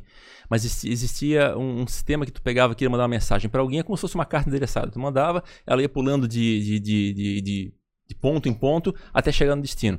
E um dos, dos, dos hubs, um dos, dos das, das equipamentos que fazia essa, esse trabalho de pegar de, de um- uma formação de um local e, e largar em outro era a Estação Espacial Russa Mir. Uhum. Ela tinha um rádio amador dentro dela Sim. e falava esse, esse negócio digital. E a gente fez um experimento uma vez, gente, não lembro como é que a gente conseguiu a data de quando ela ia passar lá em cima. Aí tinha lá um rádio que, que, que dava de controlar pelo computador até o efeito Doppler, ela tá se, se aproximando, a frequência subia, se afastando, baixava e tal. E eu me lembro de estar na rua lá, olhando lá no, no- no céu, lá o, o- a luzinha começando a aparecer. Fala, vamos tentar, né? Eu, eu não tinha ainda a expertise para fazer Tá, parte do A rádio. olho nu tu conseguiu. Sim, ver o pontinho surgindo lá. Caraca. Né? E aí a gente foi lá, tal, foi, foi. Meu, meu irmão e meu pai que tinham expertise op- operar o rádio e fazer isso. E aí conseguimos, fizemos um. logamos, né? Conectamos no computador da, da estação russa. Né? Era um, claro, era um acesso eh, público, né? Uhum. Aí deixa- Não hackearam a não, estação. não, né? Aí deixamos um e-mail para os astronautas lá, Uhum. né? E aí tal, e, e antes que eu desaparecesse no horizonte, a gente fechou a conexão. Uhum. Então fizemos um link de rádio de, sei lá, um, perto de mil quilômetros. Eh, Embora ela tivesse a 300 quilômetros, mas quando estava perto do horizonte era bem mais longe, Sim. né? E a gente conseguiu fazer, falar com a estação. E eles responderam. Não. não, não que eu lembre, pelo menos, né? a mensagem foi. É. Que Mas foi, foi uma brincadeira legal aquela. Mas foi... apareceu um alien depois no dia seguinte. É. É, queria falar comigo? Não, não, não, eu fui engano. Era outro, era outro. Era outro. Isso aí é E- massa. mas a gente tem. Vê que troço engraçado. A quantidade de é é, experiências e coisa parecida que a gente fazia. Como é que é pelo fato de a gente estar na fronteira da ciência, com a habilidade é que é, de fazer isso em casa, vamos dizer Sim, assim. sim. E as crianças hoje em dia não tem mais isso, né? Digamos. É É, brincar. é tudo muito fácil, né? Tá muito fácil, né? É cara, complicado, e- né? E eu fico olhando sobre o outro ponto de vista, né? E eu, o, o- considerando que a informação e o conhecimento está muito na ponta da língua, muito na ponta da, como é que é, do mouse, do teclado Aham. e coisa parecida, onde é que está a fronteira, né? O que está escasso? E Propósito. é, eu sempre Eu, falo eu, sobre eu, isso. eu, eu acho que o escasso agora está em, em transformar informação em conhecimento. É, mas é, para transformar a informação em conhecimento precisa ter motivação. E a motivação é o que está escasso no meu entendimento. É. Não, é o, não é o conhecimento, tu entende? Quer dizer, É, só, só, colocando só- só- o Hum. que eu quero dizer com isso, tu pega hoje, facilmente tu vês lá que, ah, por exemplo, ah, o Israel atacou a, a faixa de Gaza com, com a caça F-16 lá, o F-18. Beleza, isso aí qualquer um consegue acessar isso. Agora, saber por que, que tá tendo essa- esse conflito, saber o que, que o Israel está fazendo com caça de produção americana, entender todo esse contexto que dá significado a essa notícia, isso aí a gurizada hoje parece que não tem mais acesso a isso, não tem mais, ou não tem mais interesse nisso. Uhum. É. É uma churrada de informação que não conecta nada com nada. Sim, mas é eu quero. Isso é o ponto que eu tô falando, é a questão da motivação. Porque a gente tá com a primeira geração onde como é que a informação está disponível à ponta da língua. Quer dizer, você não tem mais aquela escassez. Uhum. E eu, uma escassez de sentido está começando a surgir. A gente não está sentindo mais é, vontade nas coisas. Então a gente está começando a pegar o galho mais. é que é? A maçã do galho mais baixo, Uhum. que é o, uma- que é o envolvimento raso. Sim. Então é o que, o que faz a gente chegar e é é, o que, que é mais visceral, que faz Sim. a gente ficar ligado. Sim. Então, meu entendimento é que a gente está com uma, uma crise de propósito, uma crise de, de motivação para fazer as coisas. Pode fazer sentido. Tem, tem um- uma coisa, eu, eu posso estar me enganando com o nome, mas chama- chama-se Paradoxo de Fermi, eu acho que é o nome disso aí. Tá, que o Enrico Fermi, lá, o físico, ele falou assim, bom, se tem tantos... é, tantas estrelas no na galáxia, tantas galáxias no universo, tantos planetas em cada estrela, é muito provável que exista vida em outros planetas. Estatisticamente é muito provável. E cadê esse povo? Esse povo para fazer o quê? né? né? Aí o e aí essa pergunta foi tá, tá, tá rolando há décadas, né? E um, um filósofo lá, não me recordo o nome dele, ele falou assim: eles estão afundados nos seus videogames. foi a expressão do cara. Ele falou assim: é, claro, partindo do exemplo que acontece no, no mundo hoje, a gente vai criando uma tecnologia de entretenimento para satisfazer as nossas demandas de, do lúdico, do, do prazer, né? Que acaba fazendo isso. Acaba tirando o- a motivação para explorar o mundo real. Uhum. Então, imagina que ah, hoje mesmo os adolescentes pegam um, um videogame já tem um poder de, de, de- de experiência muito além do que eles têm no mundo real. Sim. Né? Mas que é- o processo gamificado de relacionamento que a Sim. gente tem é, é, é tão é, que é, é, manipulado a ponto de que é prender a nossa atenção que Sim. vira uma droga. Sim. Agora, agora imagina, imagina, vamos avançar, avançar um pouquinho no tempo. Tu, tu tens uma coisa parecida com o Holodex do, Sim. do Star Trek. Star Trek. Um ambiente que consegue é, é, estimular os teus sentidos de uma forma tão convincente que você não consegue diferenciar da Mas não dá pra realidade. acreditar naquilo. No holodeck. Porque você não, sa- não sairia mais de lá. Hã? Porque o pessoal não sairia, não sairia mais de lá. Não, porque o único uso, como é que é o principal uso ia ser pra fazer sacanagem, né? Pois é. assim, eles Pois nunca é. fizeram isso. Assim, eu, então eu sei que é falso. Então, tipo, Tem, não, tem, tem uns episódios que eles faz- fazem isso de uma maneira mais, mais velada, mas eles dão, dão a entender isso. Mas enfim, é, mas imagina que tu tens esse ambiente. Tu cria um ambiente tão real quanto a realidade. sabe o que é holodex? Não? Não tenho nem ideia. Puta Eu que sei pariu. que é Rolex. Rolex eu sei. É foda a gente que não sabe Star Trek. É. então, assim, na, na, na, na, na- na- na série fictícia lá, Star Trek, nova geração, né? A nave tem umas, umas salas onde você entra, a porta fecha e a realidade se altera. Grosso modo, claro, eles, eles inventam um monte de, de artifícios é, tecnológicos lá dentro da, da, da, da- da mitologia deles lá. Da. Como é que é? Da, do, fanta- do, É fantasia. da é. fantasia deles lá, né? Mas enfim, de alguma forma a tecnologia consegue estimular os teus sentidos, visão, tato, olfato, paladar, tudo, né? Tão convincente quanto o mundo real. Seria tipo uma realidade virtual. Virtual, ultra perfeita, perfeita. É, só que não é só áudio e. e- Eu lembro daquela cena do filme, não sei se é nos Incríveis, que tem Uhum. um monte de gente com aquela, naquelas cadeirinhas com óculos assim, que os caras só ficam naquela É. cadeira comendo. assim. Só que tu entra ali sem óculos, sem nada, Sim. Né? E aí tu tens um ambiente, tu seria tão real quanto isso que a gente tá vendo agora. Você aqui. sente, sente cheiro. Sente é, cheiro, sente alguém, tato. te, alguém te empurra, você sente, né? Tá tudo. Aí né? tem um, tem um modo safe, né? Que digamos as armas que aparecem lá, nenhuma delas consegue te matar. Tá, é, tem mas, uma- mas tem um episódio lá que eles desligam É. essa chave, aí fica perigoso. É, fica. Mas enfim, mas imagina que, que a gente consiga chegar a uma tecnologia, não precisa ser tão perfeita, mas chegue próximo disso. Onde você tem uma capacidade física, você consegue subir o Everest, você consegue subir o Monte Olympus em Marte, você consegue é, ter, ter uma capacidade física, você consegue voar, você consegue ter as experiências sexuais que você mais loucas que você imaginou, né? É, Canguru perneta. Sabe o que é canguru perneta, né? É o, Não, o tô- Miguel Falabella. O Miguel, o Miguel Falabella falava isso do sai de baixo, né? É isso aí, mas é antigo também. é, é. Aí, aí- aí vai chegar uma hora assim, você vai querer sair dessa máquina? Aham. Né? E aí, o que, que vai te convencer a sair dessa máquina e voltar pro mundozinho ordinário que você vivia, que você é um. Caco Antibes, lembra? Mas é engraçado, por exemplo, a gente, se, eu- se tu olhar, por exemplo, o caso da, do álcool, quando a pessoa está doente, coisa Uhum. parecida, e mas que é o melhor instrumento que é utilizado para fazer a pessoa sair desse negócio é os alcoólico- alcoólicos anônimos, né? Uhum. A. E eu- eu- o elemento mais importante que eles usam dentro do pro, pro, pro, como é que é para a dinâmica de trabalhar a cabeça da pessoa é ajustar o propósito daquela pessoa. Uhum, sim. Então a gente cai, na- teoricamente, no mesmo problema. Entende o que eu quero Sim. dizer? Entendi. Entendeu? Se você chega a e cura tem... é o propósito. Exatamente. E o meu entendimento é que a gente tá tão que é, viciado com a droga que a Uhum. internet está dando, a informa é excesso de informação. Você, Uhum. é que é, tu chega de. Ah, chegou um filme novo no cinema, tem que correr pra não sei Sim. o quê. Agora Por chega exemplo, assim, agora o Netflix, tem cinco novos filmes novos. Puta, eu não, eu tô- eu não quero ver nenhum agora. tipo assim, não Agora cai a, nessa gente, a, situação. a- sim. a gente tá numa live agora. Ah, que bom. É, mas aí, aí o, que, o, o que esse cara falou do paradoxo de Fermi é o seguinte, é que esses caras chegam num certo nível tecnológico que eles se afundam nos seus entretenimentos e a, a tecnologia fica estagnada, não evolui mais, porque não precisa mais evoluir. Uhum, Uma vez que os sentidos estão tão estimulados quanto são possíveis, uhum. né, não tem mais porque... É, mas é uma, uma visão meio é, distópica ou pessimista, talvez, da, é é de como é que a gente vai encarar com esses, esses problemas.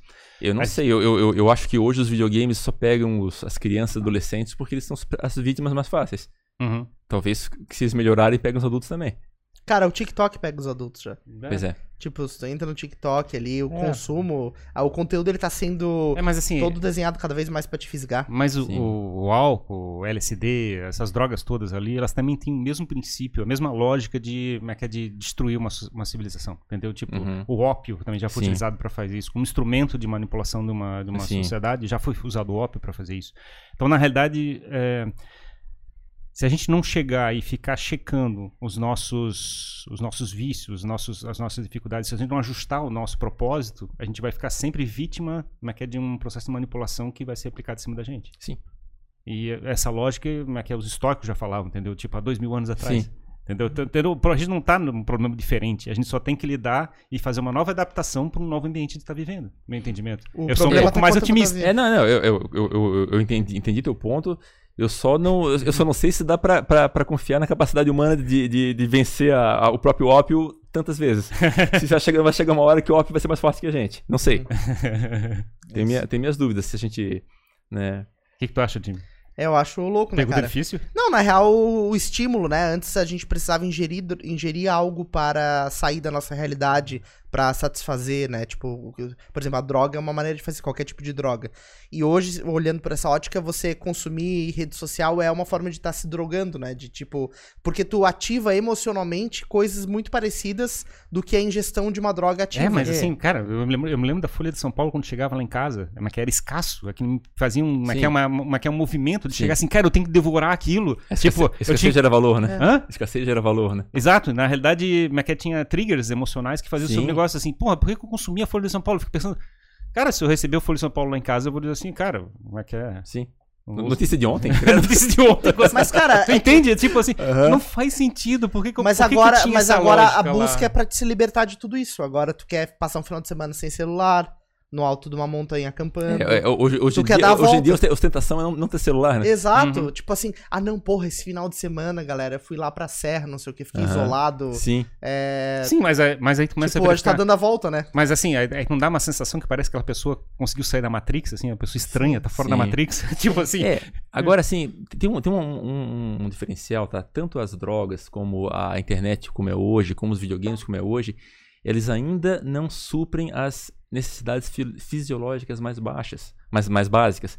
Você precisa sair para comer, você precisa sair para ir ao banheiro, você precisa produzir comida, você precisa produzir é, toda a infraestrutura tecnológica que inclusive faz esse jogo funcionar, né, a energia elétrica e toda, todo, todo o mecanismo que faz a, a coisa funcionar.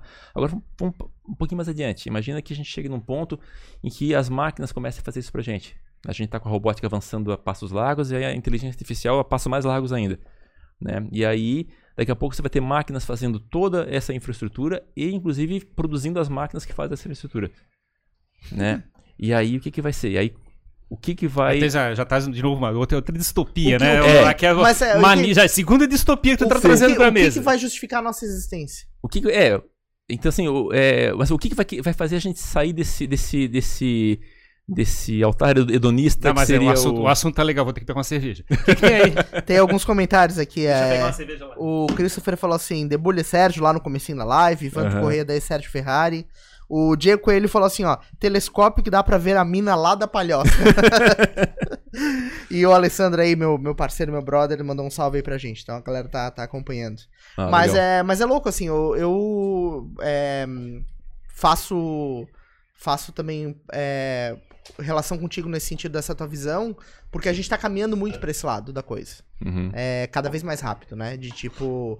ah, de ter as coisas sendo resolvidas de maneira muito automática. Sim. É, hoje a gente já pede comida facilmente pelo aplicativo, Uhum. né? Uma? Então Não, já, já acontece. Não, não vou querer. Pô, Já acontece. sozinho, que absurdo. Já aconte... Isso já acontece automaticamente. Só falta realmente um robô vir entregar, um robô. É, a, a gente teve uma coisa parecida na história, tá? Se você pegar lá a idade antiga dos gregos até, até a idade média, haviam os escravos. Os escravos é, faziam todo o trabalho sujo e deixavam os, as- os nobres é, só se preocupando com filosofia ou Carregando lenços, é, andando assim, é, né, com a roupa discutindo branca. política e tal, e tal, e tal, e tal, e tal, né? E eles tinham seus problemas. A juventude nobre naquela época, né? Tinha também seus problemas de manter a sua motivação, de manter sua. Né, de alguma forma, eles resolveram. Também eles não precisavam ficar resolvendo as coisas mundanas. Né? Tinha, o- eles tinham um, um- poder econômico e os escravos para resolver isso, para resolver isso para eles. Né? De alguma forma, resolveram. Resolveram a questão da motivação. Hum, É, mas assim, Ficaram buscando propósitos pra própria vida, estudando sobre isso, lendo. E... É. é, uma outra percepção, né? Tipo, do, do- a respeito do como é que é. A, a gente Agora pode a gente chegar. fica fazendo fotossustentação pra rede social. É, e como é que a gente pode chegar e como é que é viver num ambiente onde, teoricamente, é, tudo fica muito fácil, vamos dizer assim. Sim. Esse eu acho que é o grande. É, é, é o, é o ambiente sem escassez, né? Sem escassez. Mas na realidade eu acho que é o ponto. A escassez sempre transita, né? Ela, é é? E sempre alguma coisa está escassa. Esse é o ponto que eu, que eu quero chamar a Uhum. atenção. Por isso que eu falo, eu acho que, digamos, assim, digamos, se você tem escravos para fazer tudo para ti, você começa a procurar escassez em outro lugar. Alguma Sim. outra coisa vai te chegar Sim. e te motivar. Porque o organismo, o organismo humano né, foi desenhado para enfrentar os, como é que é, os desafios da vida. E se tu não encontrar um desafio, você tá ferrado, de certa forma. Então você tá sempre procurando o próximo desafio. E sempre tem uma escassez disponível. Isso eu quero dizer. Sim, a gente dá um jeito de achar algo escasso. Exato. É, Ou acha- de fabricar essa escassez. É, eu, eu acho que É, assim, o, o pior, né? Chega, É. chega e destrói alguma coisa Isso. simplesmente pra ter, pra ter menos. É, talvez seja por aí. Talvez, talvez o, o- nessa minha distopia do videogame do Holodeck aí, Holodex, talvez o pessoal comece a quebrar o Holodex pra. Aham, os, é que é o- os sabotadores, né? Fazer o, sabo, o sabor, né? Chegar a destruir os- É, as máquinas de né, tiara. toma a pílula vermelha ou azul Mas lá pra sair do eu, Matrix, né? eu acho que antes disso tudo acontecer, eu acho que a gente vai tiltar emocionalmente, assim. Eu acho que em pouco tempo a humanidade vai, vai pirar mentalmente e não. e Cara, nada mas- mais mas vai, gente vai já- rolar. Esse é o ponto, a gente já tá fazendo isso há tanto tempo, cara, na realidade. É. Eu acho que aconteceu, talvez, uma idealização na época da, como é é, do iluminismo, Uhum. porque a gente acreditou na, como é num, num conceito científico de chegar e tomar conta do mundo, é, e tomar conta das coisas. A gente tinha uma idealização que a ciência ia chegar e fabricar isso, de chegar e Uhum. fabricar o, como é que é, o céu na Terra. Uhum. E aí todos os nossos desejos ser satisfeitos. E de certa forma essa utopia de certa forma foi tá sendo atingida e, e não é suficiente para impactar o que a gente precisa para sobreviver. É, tem, tem um aspecto importante, tá? A gente criou uma máquina tecnológica fantástica que nos permite um nível de vida fantástico. Uhum. Só que essa máquina tem que ser construída, mantida e, man- e mantida é, e- e evoluída. Uhum. Isso é bem caro. É, mas cada vez mais barata de certa forma. Sim. Esse é o ponto. A gente conseguiu fabricar uma escala e coisa parecida. A gente tem um modelo econômico que faz isso ficar viável. Uhum. não, não, tá, não, é, não é anti-econômico que a gente tem hoje. Isso que eu quero dizer. Tô tentando entender, peraí. Não é, não é anti-econômico. A gente não está chegando. É, mas que existem te- teóricos que dizem que a gente está fazendo uma escassez destruindo a terra, de certa forma. Uhum, Eu não sou tão distópico acreditando que essa, que essa coisa tá, seja verdade. Sim. Como é que é? A gente vai ter muito petróleo ainda para poder é, liberar com esse modelo. E a hora que o petróleo ficar mais caro, a gente vai começar a ter outras alternativas. A gente vai sempre ter uma maneira de lidar com a situação. Eu não sou, eu não acredito realmente que a gente vai chegar a esgotar, assim, de certa forma, como é que, é, como é que as coisas vão caminhar. Mas tu É, não é acha que- o sistema pode colapsar, assim? É, é que, é- é- é- assim, se for ver assim, qualquer espécie é, animal, ela, posso estar enganado, mas, é, salvo raras exceções, a, a população é limitada por comida e predador. Uhum, Né? E a gente conseguiu um jeito de acabar com, de acabar com, a, com o predador e ter comida disponível. uhum. né? Então a gente está provável, é, é, a gente vai acabar chegando, encontrando algum limite, seja espaço físico, seja comida, seja alguma coisa que vai, vai limitar, ou até bom senso de ter menos filhos, não sei. Uhum. É porque na realidade o, o- a gente fabricava filhos para chegar e dominar a Terra. Uhum. E hoje isso já não é mais escasso. Sim. A gente tem mão de obra suficiente para lidar com o mundo. Então, teoricamente, a gente está tendo menos filhos. Isso é uma coisa já natural. A gente não pode existir um processo econômico que levou a isso. Né? Que Uhum. tinha famílias que tinha 12 filhos, hoje a maior parte das famílias tem dois filhos. Sim. Então a gente já está nesse processo. E não foi deliberado isso. Isso, na realidade, uma, que as regras econômicas levaram a isso. Né?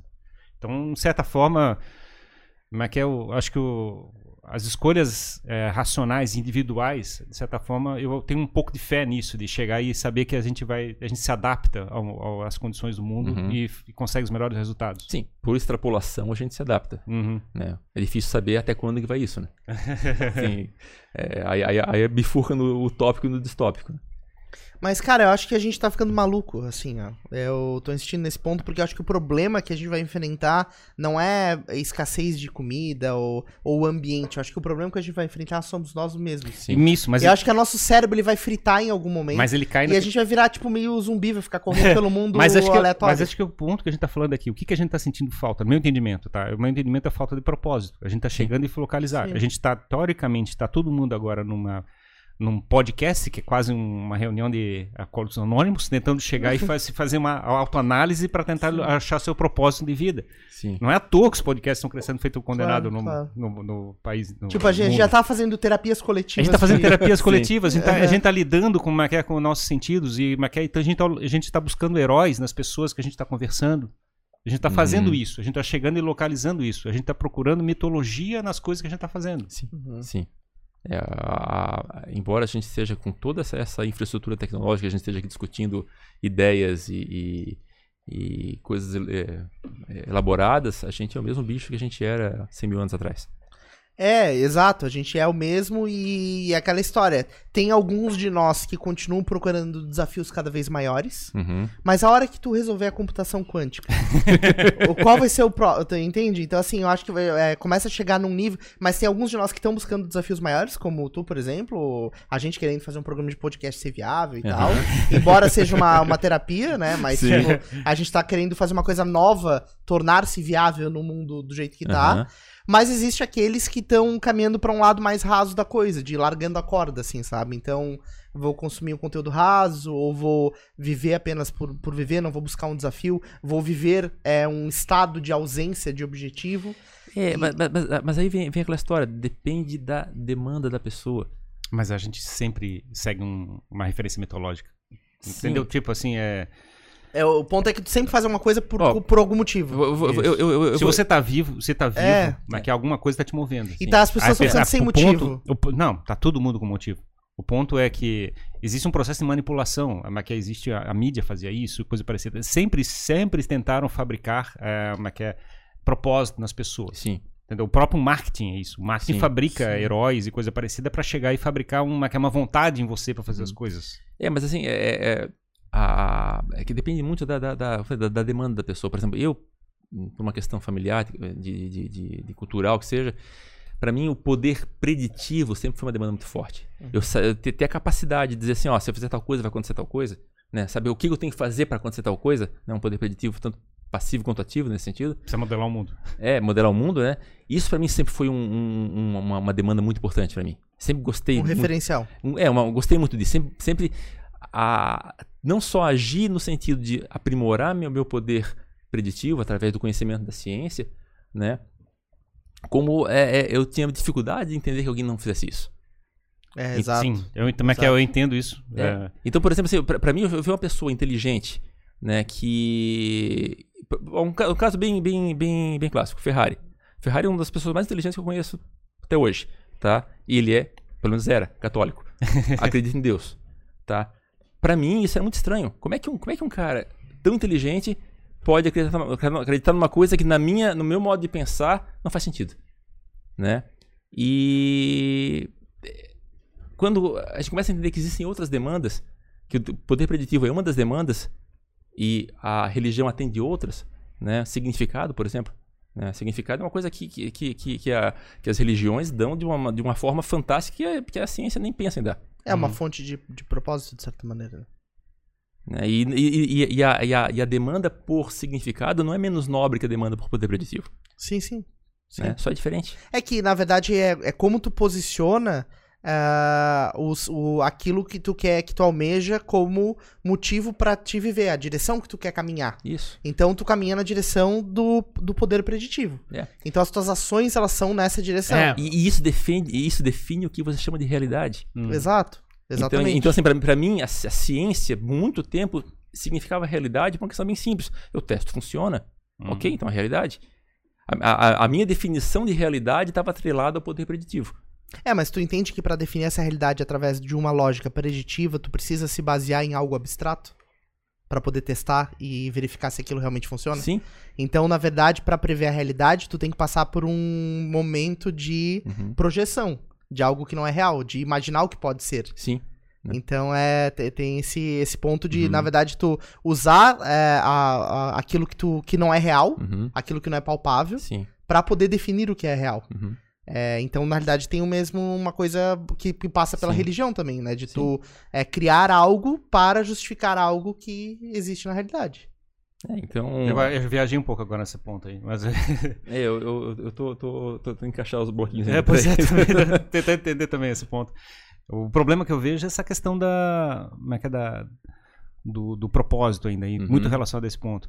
A, como é que é a, a religião, ela fabrica é que é uma idealização do mundo. Sim. Ele fabrica uma, uma história heróica, teoricamente, para Uhum. chegar e utilizar como referência para fabricar um, uma, que é um, alguma coisa que você possa espelhar. Então, de certa forma, a gente está o tempo todo procurando isso, né? A gente está querendo sempre procurar uma, que é um, um eu ideal, é, uma que é para um, um eu sagrado, uma que é uma visão de como é que eu poderia ser no futuro, e eu te espelhar nessas pessoas, né? Pegar esses espelhos, pegar esses mentores e fabricar uma, uma nova realidade para o mundo. Então, como é que é ver um cara que estuda, pra caramba sobre ciência e coisa parecida, pô, eu queria ser esse cara. Tipo assim, eu quero ser meu herói, eu quero pegar essa referência. Uhum. Que livros ele lê, que coisa que ele gosta, o que, que, que, ele tem na, é que é, Sim. postado na internet. Sim, eu quero sim. seguir esse cara. Então- e- e- esse era o Ferrari na, na Digital, tá? Ele, ele, era, ele era o guru, todo mundo queria ser o Ferrari na Digital. Então, esse, acho que esse é o ponto, né, do ponto de vista. Então, o que, que a gente fabricou no ponto de vista de evolução eh, como sociedade? A gente fabricou um ideal superior, em vez de chegar e pegar um Sérgio, coisa parecida, vamos fabricar um ideal ainda maior. Sim. E a gente fabricou, teoricamente, as religiões. As religiões são basicamente a nossa história heróica. Sim. Então, a gente tem É uma, é desde... uma- é uma sublimação daquilo que, que a gente mais deseja, né? Exatamente. Então a gente tem, por exemplo, é que é, as referências gregas, né? Tem Zeus e coisa parecida, Aham. que são deuses e coisa parecida, que a gente quase são quase humanos, mas com poderes super, super-humanos, Que é muito, os que, que é muito, muito análogo ao. ao, ao vou, vou, uma, falar uma coisa polêmica agora, ao politeísmo travestido dos católicos, né? Porque também tem um deus principal, tem vários, vários santos com atribuições específicas. Sim, sim. Também teve um. Como o Hércules é um filho de de Zeus que fez maravilhas na Terra, também existe equivalente no católico. Então existe uma, uma, uma, uma- analogia muito forte, né? Sim, sim, é que nada se cria, tudo se copia, Sim. na realidade, né? Se tu olhar do ponto de vista, as, as, as, é é, as narrativas é, da Bíblia, coisa parecida, são narrativas que muitas vezes foram Herdades. adaptadas de, de, né, que narrativas é, do Sim, Egito e coisa Sumérios, parecida. etc. né? Exato, então na realidade a gente não, não fabrica como é que é, isso à toa. Sim. O que a gente, eu acho que fez uma grande mágica dentro do processo como um todo foi o processo de escrita. Porque normalmente o processo de narrativa era contado de boca a boca. Sim. E sempre tinha uma evolução natural e adaptação para o tinha ambiente. Uma, uma mutação a cada. uma mutação e fazia uma adaptação ao contexto pessoal. Sim. E aí, de repente, uma hora pra outra, a gente chegou e inventou a escrita. E chegou aí e, foi- travou. fez. é, trancou. Tipo assim, agora a gente tem que é quase dois mil anos uma narrativa idêntica. Assim, pô, Sim. mas como é que encaixa no nosso contexto? Isso. Aí começa a fazer um monte de gambiarra pra tentar encaixar- entender. Assim, aí, aí- aí, então, teoricamente, a escrita destruiu a, a capacidade mitológica que via da, como é é, da religião católica. Sim, Vê que troço doido? sim. Realmente. É, faz sentido. Punk, punk. Então, assim, a gente está, é é, de certa forma, eh, desse, desse processo de ter congelado, de certa forma, o, o nosso poder de narrativa. eh, e a gente está pegando essas narrativas agora vendo X-Men, estamos vendo Sim. Como é que é os Quarteto Fantástico, também, Aham. e como é que é o Star Wars. A gente chega assim, cara, eu quero ser um Jedi, como é que Sim, é? sim. Eu vou usar a força. Exatamente. Eles estão começando a chegar e pegar esses negócios, só que o problema é que eles, eles não permeiam para nossa vida, né? Tipo, Sim. muito pouca gente. Tá, primeiro que lá no, parece na Inglaterra teve bastante gente que disse que a religião deles era Jedi. Mas, mas aquele era um protesto, né? era protesto. Mas o ponto é que essas narrativas elas não, elas não vazam para, a para Ela- a vida ela- real. elas, elas não se propõem a, a, a ser uma, uma- um modelo do mundo real. Isso, elas são deliberadamente fantasio, uh, fantasias. sim. Então elas ficam é, é, trancadas dentro do negócio. Como se fosse um videogame. Sim. O videogame também tem uma fantasia, tem uma Sim. narrativa sendo contada e a pessoa fica ligada àquilo. Uhum. Mas é muito pouco ligado com a tua vida real. Tu não consegue levar aquele, aquela capacidade de ficar matando um monte de gente na rua e coisa parecida quando faria no jogo. Sim, sim. Coisa não- tu não leva pra tua vida. Não, até na É, tua- o, pessoal até se esforça, tem aquelas convenções que o pessoal vai sair, sair fantasiado de Star Wars, Star Trek, o que for lá. Né? Tenta Tentam, levar a fantasia pra vida, né? tentam criar um, um, um ambiente controlado ali, criar uma. Star Trek também. É, o pessoal tem as convenções de Star tem, Trek. tem umas loucuras assim, né? Mas sim, é, é uma, é uma narrativa mais adaptada ao mundo de hoje.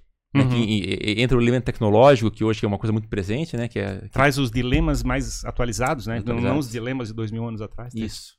Né? Embora muita coisa se preservou daquela época até hoje, É, mas Os problemas são muito parecidos. Muito parecidos. É doido. o pessoal brinca né, que a diferença entre ciência e filosofia. Se eu consigo replicar a frase do cara. Na ciência, há, há praticamente um consenso, mas a pergunta muda. Há praticamente uma, uma, uma única resposta, mas a pergunta muda todo dia. Né? E na filosofia, a, a pergunta é a, é a mesma, né? só que não tem consenso nenhum. há dois mil anos, há 2.500 anos a pergunta é a mesma, só que ninguém chega em consenso. Né? Aí eu tô me lembrando aqui da época da trabalhando na Distro lá. É, não sei se pegasse esse período lá, mas assim, né, é a Uhum. minha vida pessoal. Eu sou um, eu fui um cara muito técnico, que só queria falar com computador, não queria Sim. falar com gente. Eu achava Uhum. vida picada falar com gente, porque tu não consegue controlar elas. Sim. E de uma hora por outra me, me, chamaram, me chamaram para assumir posição de coordenação. Eu comecei a cuidar de gente. Foi Sim, a primeira nossa. vez que eu me que eu fiquei louco no sentido assim, como é, que, como, é, como é que manipula esse, esse elemento, né? como é que é incontrolável? Como é que eu modelo isso? como é que eu modelo isso? Como é que eu modelo o comportamento humano? Deve ser bem difícil. E aí a gente cai no meio do lado dos- das humanas, né? Das ciências humanas e coisa parecida, né? Que a gente, em princípio, parece simples, mas não é nada simples. Ah, isso. eu, eu seria absolutamente incompetente pra alguma coisa da área de humanas. É que o, é, o lidar com humanos não é exato, né? Tu não, tra- tu não aperta botões e a pessoa funciona. É assim, da maneira como tu espera. Tem resultados que tu não consegue prever. Olha, eu, eu vou dizer que não é, não, não é essa parte que me incomoda. O que me incomodaria muito de trabalhar como um gestor é resolver problemas que não precisariam existir. Problemas fabricados pelos humanos. Fabricados. ah, encrenquinha, vaidadezinha, filmezinho, papapá, papapá. essa- eh, essas picuinhas assim que, que, sabe, cara, te apruma e e resolve isso. Você não precisa, não precisa resolver, não precisa desse problema, né? Esse aí que eu teria, eu, eu não teria paciência pra resolver. Mas, é, mas aí eu acho que é um grande insight no meu ponto de vista. Porque, na realidade, como é que tu manipula o computador? Tu passa instruções. Uhum. E como é que tu manipula um ser humano, de certa forma? Manipular, por Sim. uma palavra. Né? Você fabrica narrativas que, que encantem Depois a pessoa. eu sou o Rai Jimmy, né? Eu sou Você o que o Reto falou que eu tô, que eu tô querendo é, ter uma, uma coisa global no mundo Sim. pra controlar as pessoas, depois foi esse cara. Mas o po- ponto que eu quero dizer é o seguinte: a gente teoricamente usa as narrativas, a gente fabrica eh, referências para as pessoas espelharem, para a gente eh, busque o melhor daquela pessoa, para que ele am- almeje atingir aquele objetivo. E basicamente o que, que um líder faz? O líder faz isso, ele chega e tenta mostrar, mas quer ser um exemplo, vai apresentar a coisa que está fazendo, para tentar fazer aquelas pessoas que eh, são tocadas eh, Uhum. sigam ele, Sim. te usem como, como herói para dar daquela narrativa para fabricar um, um mundo melhor. E até consigo relevar suas, suas dores pessoais em prol de um, de um coletivo, né? Exato. Então, assim, no final das contas, é, é basicamente a mesma coisa, só que o software é diferente. É, não, é- exato. É porque, na verdade, tu pode, tu pode é, usar modelos para que vão ativar comportamentos das pessoas é, de acordo com aquilo que tu quer que elas façam, da Sim. maneira como tu quer que elas respondam. Sim. Mas ainda assim existem muitos fatores que são muito difíceis de controlar. Sim. É porque tu tá é, tendo uma ingerência na cultura da pessoa, na formação que ela teve, na estrutura psicológica ou emocional É, mas que ela quando, tem. mas quando tu fala em gerência, pressupõe que se você está querendo controlar a pessoa. É, Na a realidade, manipulação tem esse é, lado, né? mas é, Ah, é que é- o, o limite entre, entre, entre conduzir e controlar, entre É. ajudar e, e controlar é. é difícil, eu É, entendo. e, sutil, é e a sutil. manipulação é isso, né? A Sim, manipulação mas- tu controla o que o cara tá Mas quando, quando, por exemplo, quando faz um processo de marketing, quando você chega e tenta fabricar um, um que é no, no, no inconsciente coletivo a necessidade de consumir uma bebida ou coisa parecida, você está fazendo uma manipulação, de certa Sim. forma. Ou consumir um tênis, ou coisa Sim. parecida, pega um caso da Nike ou coisa parecida. Como é que você faz isso? Entendeu? É, não, exato. Tipo, tu vai lançar um tênis, aí fica aquela fila na frente da loja. Tu controlou de alguma maneira as pessoas, Ou na manipulou maquia chega a fazer. pra elas irem pra lá, tipo, a fila da, da Apple. Comprar o iPhone, é. Comprar É. o iPhone, fazer uma Pô, Sim, tu, sim, tu nossa. faz um cara sair do edredom quente dele pra ficar no meio da Não, rua a- acampado. O, o- o marketing da Apple é, é excepcional. Na época do Jobs, então, era fantástico. O cara conseguia fazer o pessoal chorar na- na- nas apresentações. Sim. Exato. Era uma coisa assim, era- era- era- tinha tons de religião mesmo. Sim, Sim, mas, mas o problema é o mesmo. Entende que é, a mesma coisa? Mesma coisa, É. mesma coisa. Exato. E a gente, na realidade, está buscando isso. E, eu, e eu- e o meu entendimento, que está ficando cada vez mais escasso, é exatamente isso. É, como é que é fabricar esses, essas referências mitológicas, já que a religião perdeu toda a capacidade de fazer isso. Sim, ela, ela, ela- ela tá com as coisas escritas. Então, com as coisas escritas, Sim. resolveram escrever. Resolveram escrever e se travaram no tempo, né? É. Mas assim que. É que, é que a- eu vejo hoje que a, que a igreja ela tá num, num dilema. Porque ela, ela poderia se atualizar. Só que se ela se atualizar, ela perde a coisa mais valiosa dela, que é justamente uma referência sólida. Hum. Se ela começa a se atualizar, começa a mudar seus, seus, seus, seus princípios, ela vem de verdades. E as verdades não podem mudar. É, e tem esse ponto também, porque tudo que. A, a maior parte das coisas que ela fala são coisas que foram criadas antes de todo mundo que nas, tá vivo, tá Isso. vivo. É. Uhum. Então, se tu começa a alterar, tu diz, tá, mas peraí. Então, se isso Mas, é, mas, mudou, mas assim, todo eu- cara eu que concordo conta, com esse ponto. todo mundo que conta uma história, como é que é? Aumenta conta, um ponto. conta uma versão, aumenta um conta, ponto. quem conta conto aumenta Por- um ponto. Mas por que isso é verdade, entendeu? Porque em cada contexto a narrativa se muda, se molda aquele Sim, contexto. sim. É, o- é, o- é é o conceito do, do, do meme do Dawkins. Não sei se você já leram o Gênio Egoísta.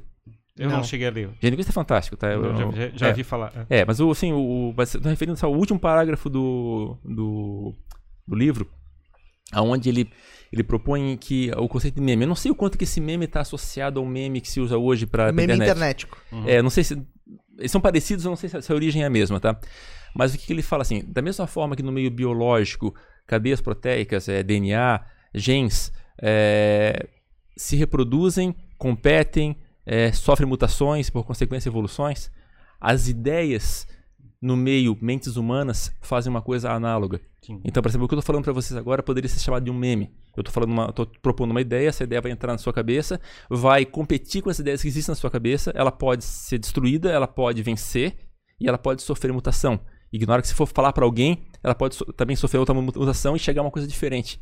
E nesse processo elas vão sofrendo mutações, competindo e vão evoluindo. É, na Né? realidade, As narrativas acabam fazendo É. isso, né? eu entendo que na realidade, eh, quando você faz uma, uma, uma, uma- uma- fabrica uma, uma, que é uma argumentação ou coisa parecida, a, a ideia é que você chegue e altere o modelo de mundo que a pessoa tenha. Você Sim. tem um modelo trancado e coisa parecida. Você tem modo de defesa. Você tem Sim. que preservar o, como é- como é que você interpreta o mundo. Sim, A, a argumentação, se você está receptivo, é que a argumentação pode chegar e levar os insights, a capacidade de chegar e crescer, como é que é o teu modelo para se adaptar a uma que é uma, uma condição diferente, interpretar o mundo de uma maneira diferente. sim, E a pessoa que teoricamente tem essa eh, habilidade de o tempo todo ficar adaptando o modelo, sim. a gente considera como sábio. A Sim. pessoa que tem a sabedoria, que Sim. é capaz de chegar e a trabalhar, pegar vários modelos em vários contextos diferentes e cruzar eles e fazer cruzamento na própria cabeça Sim. ou com as referências que estão buscando lá fora. Consegue trabalhar com vários relógios.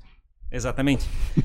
então, esse eu acho que é o lado do, do, do processo, né? De chegar e construir sábios, construir sabedoria, mas que é de pegar as referências das pessoas mais velhas, porque teoricamente eles têm mais experiência, então eles, são, eles, eles sofreram um processo de adaptação muito mais evoluídos. Sim. A gente vai ter que voltar a isso, no meu entendimento. A gente vai ter que chegar e voltar e recuperar esse contexto. Sim, é. Só que é, é é um pouco complicado. Essa questão do- dos velhos é uma coisa complicada, porque existe uma parte da sabedoria deles que é atemporal, Uhum. né? E uma parte que não é. Então, assim, co- o desafio é conseguir extrair essa parte atemporal e utilizar de maneira Usar a sabedoria a deles. sabedoria. Não usar como é que é, os, os preconceitos e as, as, as visões limitadas de mundo do modelo que eles têm trancado. Exatamente. é. Mas aí a questão de saber se aquele cara é sábio, né? Por isso que a gente usava como é que é, anciões, que, anciões que sobreviviam, que eram sábios. A gente usava como referência a eles, não como Uhum. qualquer um, teoricamente. É, mas que é- esse é um lado, né? Você chegava... Digamos, é, a justiça, no passado, era feita com uma pessoa bem velha, com muita experiência Sim. de vida para chegar e aplicar o conceito de justiça, que a Sim. justiça é uma abstração. Sim. É que é? o pessoal chega e escreve leis e dizer que aquilo é justiça. A lei não é justiça. A É. justiça é uma abstração que tenta é que apaziguar os, os ânimos para poder equilibrar os Uhum, lados. Sim. É, as leis são regras é, que é, gerais e em contextos muito particulares são Sim. definidos. São arbítrios. Exato. Arbítrios do que é, que é válido e do que não é. Exato. Se, fo- se fosse possível escrever em, em leis todos os casos particulares, um computador fazia o trabalho do juiz. Uhum. Por que, que existe um juiz? Porque a gente precisa da sabedoria dele. Sim. Então a gente precisa, teoricamente, de um juiz que seja sábio o suficiente para lidar com, uma, que é com, com os conflitos do, do mundo, aplicar vários modelos a respeito de que, como é que equilibra os interesses das pessoas para poder chegar e fabricar uma coisa que seja justa para todo mundo. Justo é muito abstrato. É. E, e essa questão de justo, o justo não é, não é tão universal como a gente pensa, né? Não existe, não existe um computador capaz de definir uma coisa como sendo justa. É. É, Mas, mas, mas, mas mesmo o, o justo. te- tem aquela história, claro, mas que é a regra de ouro, assim, não faça aos outros o que você não gostaria que fizesse você, né? Então, as várias religiões têm essa, essa premissa como regra básica. Sim. Só que isso vale para boa parte dos casos, mas não para todos. É, mas é que esse aí é uma regra, né? Um modelo. É. É, e isso passa pelo processo da objetificação, né? Tipo, não faça. Como é que é? Faça implica em fazer. Uhum. Então você te, como é que é? aplicou uma ação em cima de algum objeto. Sim. Isso envolve uma objetificação. Então você precisa localizar alguma coisa que aplicou na realidade. Uhum. E isso passa por nosso nossa rede neural que faz uma interpretação de mundo. Sim. E cada pessoa interpreta o mundo de maneira diferente. É. E tu entende o que eu quero dizer? Então, mesmo que a Uhum. regra seja é, perfeita, como as pessoas, cada um interpreta o mundo é de, uma- é de forma diferente. Então, tu não consegue aplicar isso. E a justiça é exatamente Uhum. isso. É como é que você chega e aplica para cada contexto Uhum. alguma coisa que seja equilibrado e que seja uma interpretação de mundo, seja racional, que faça que é sentido para todos os elementos. É, é- é quase um processo de minimização do erro. exatamente. Da, da perda. Mas não é quase. É exatamente isso. né? É porque a, a, a, a empatia, que é uma coisa considerada muito louvável, ela é, de um certo modo, ela é impossível. Por que eu digo isso? É, a- vamos supor assim, eu vejo você sorrindo. Eu digo assim, eu não posso dizer que você está feliz. O máximo que eu posso dizer assim, é você está apresentando um comportamento semelhante a um comportamento que eu apresento quando tenho uma sensação que me disseram que o nome disso é felicidade. E a gente parte da, da premissa que o que está acontecendo dentro da mente das pessoas, com base no seu comportamento, é similar ao que acontece nas nossas. Isso a gente chama de empatia. É, mais ou menos. É que na verdade a gente a, a fez um processo adaptativo de Maquet fabricar expressões corporais como sendo instrumento de comunicação. Sim, Então, na realidade, Maquet é muito recente a nossa habilidade de fazer autointerpretação do nosso Uhum. corpo. Então a gente não usa a gente como referência. tá. Eu, eu, eu vou, eu vou colocar um, um exemplo tecnológico, talvez você consiga explicar melhor minha.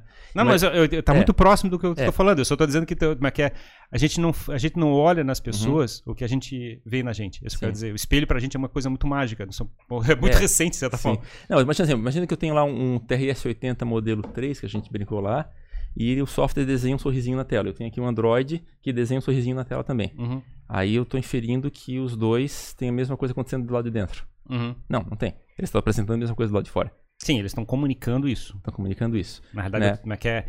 A gente tem o lado irracional e o lado racional. Mas é quando eu estou sorrindo, mas que é muito provavelmente meu lado irracional está fazendo uma resposta para o ambiente. Sim. Eu não estou deliberadamente querendo ser feliz. Eu, Sim. eu estou feliz porque irracionalmente está acontecendo isso comigo. É, mas, mas, É, me- mas se eu sou dissimulado, por exemplo. Mas eu aí você tá- está sendo um ator. Aí você está usando o lado racional para fabricar. Não, como é que é uma. Ou como é que é, se for um ator bom, você vai fabricar uma narrativa no teu cérebro para contar uma história para você mesmo, para você ficar feliz. É, é, lembra mas- de é- é- coisa é- engraçada. É, mas tu tá, tá- tá partindo, partindo da premissa que o teu cérebro é igual ao meu, que é igual ao do Jimmy.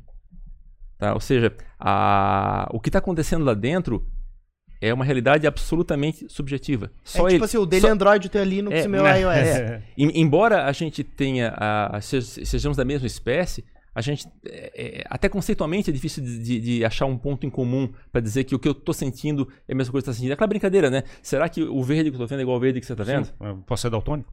Não, mas me- mesmo, mesmo, você, você, isso. Você tem uma outra rede neural que está tá ligando fio em outro lugar, outro local, embora topologicamente os genes levaram a alguma Sim. coisa, mas as ligações individuais Sim, são diferentes. Os processos adaptativos é, refletem a minha história, não a tua. É, e, e eu- a tua genética e, e tem todo, todo esse negócio.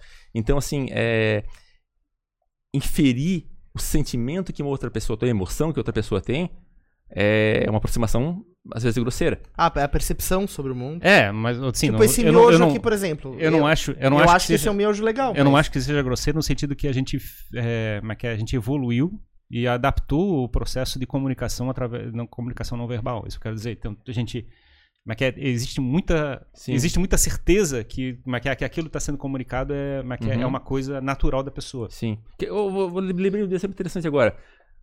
um pai pega uma criança pequenina, nenenzinho, faz cócega e ele começa a dar gargalhada. Uhum. Poxa, ele tá feliz. Uhum. Entendeu? É um, é um erro grosseiro. Né? Ele tá, tá, tá tendo cócegas, na verdade. Ele, ele pode estar sofrendo, ele tá- pode estar com dor, vai estar rindo igual. Uhum. Né? Então, é complicado fazer essa, essa, essa, essa inferência. A gente, é provável que nossos cérebros sejam parecidos. A gente acaba entrando no conceito de consciência. O que, É, que- mas, mas a questão não é. Eu acho que tu, tu, eu tô tentando é, tirar Uhum. essa questão do como é que é que a gente não controla as outras pessoas. A gente não consegue fazer um mapeamento como é que é de, de como é que tá. Como é que é cada um dos bits do cérebro da pessoa do outro Sim. lado. aham. O que a gente lida é com o elemento de comunicação que está acontecendo. Então, Uhum. na realidade, como é que é teu organismo está desenhado para comunicar. Sim. né? Todas as expressões faci- faciais, do movimento dos olhos, coisas parecidas. Sim. Tudo isso aí está desenhado para fazer. E a maior parte desses comportamentos são, irra- são irracionais. Você Sim. não tem controle absoluto sobre Sim. eles. Sim. Mas que teu coração bate independente do querer ou não, quase. É muito difícil você chegar e tentar controlar teu coração. Então, na realidade, é muito, muito do teu comportamento é determinado Uhum. por isso. Então, na realidade, a gente consegue saber exatamente como é que a pessoa está fazendo, porque como é que é, os comportamentos são muito evidentes. Então, então, pra gente chegar no consenso. Quando você tá manipulando uma pessoa, tá, vamos usar esse termo, você não tá necessariamente buscando que ela tenha tal emoção. Você tá é, buscando que ela tenha uma resposta física que corresponda a que tu esperas. Na Que, realidade, que- que é onde tem esse acesso. Na realidade, o que, tu, o que tu queres no processo de manipulação é fabricar as virtudes e os valores que, mas que é, fabriquem um norte para que ela construa um futuro melhor para ela. De É isso. acordo com a tua percepção.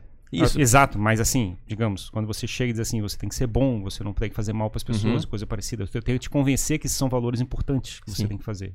Mas que é você tem que Uhum. chegar e prestar, é, é, ser, é, quer ser bom, não prejudicar as pessoas, coisa parecida. Esses são valores que você está transportando para as pessoas e a Uhum. pessoa tem que acreditar que isso é, é importante. Sim.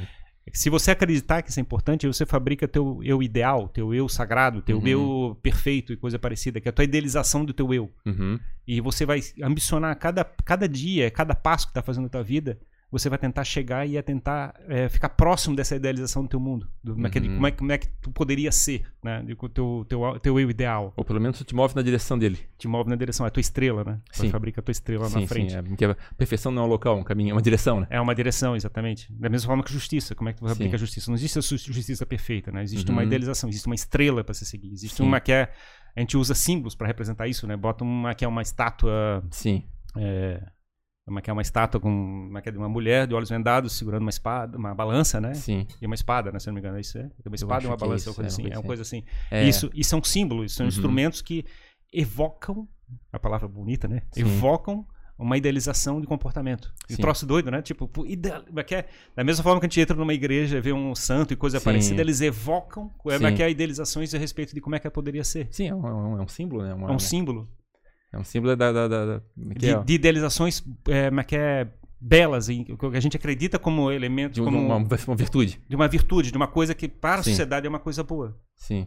Em vez É, de chegar a- e ficar é, adorando o diabo, coisa parecida. É, se matou muito mais em nome de Deus do que do diabo da, da história da Terra. tá?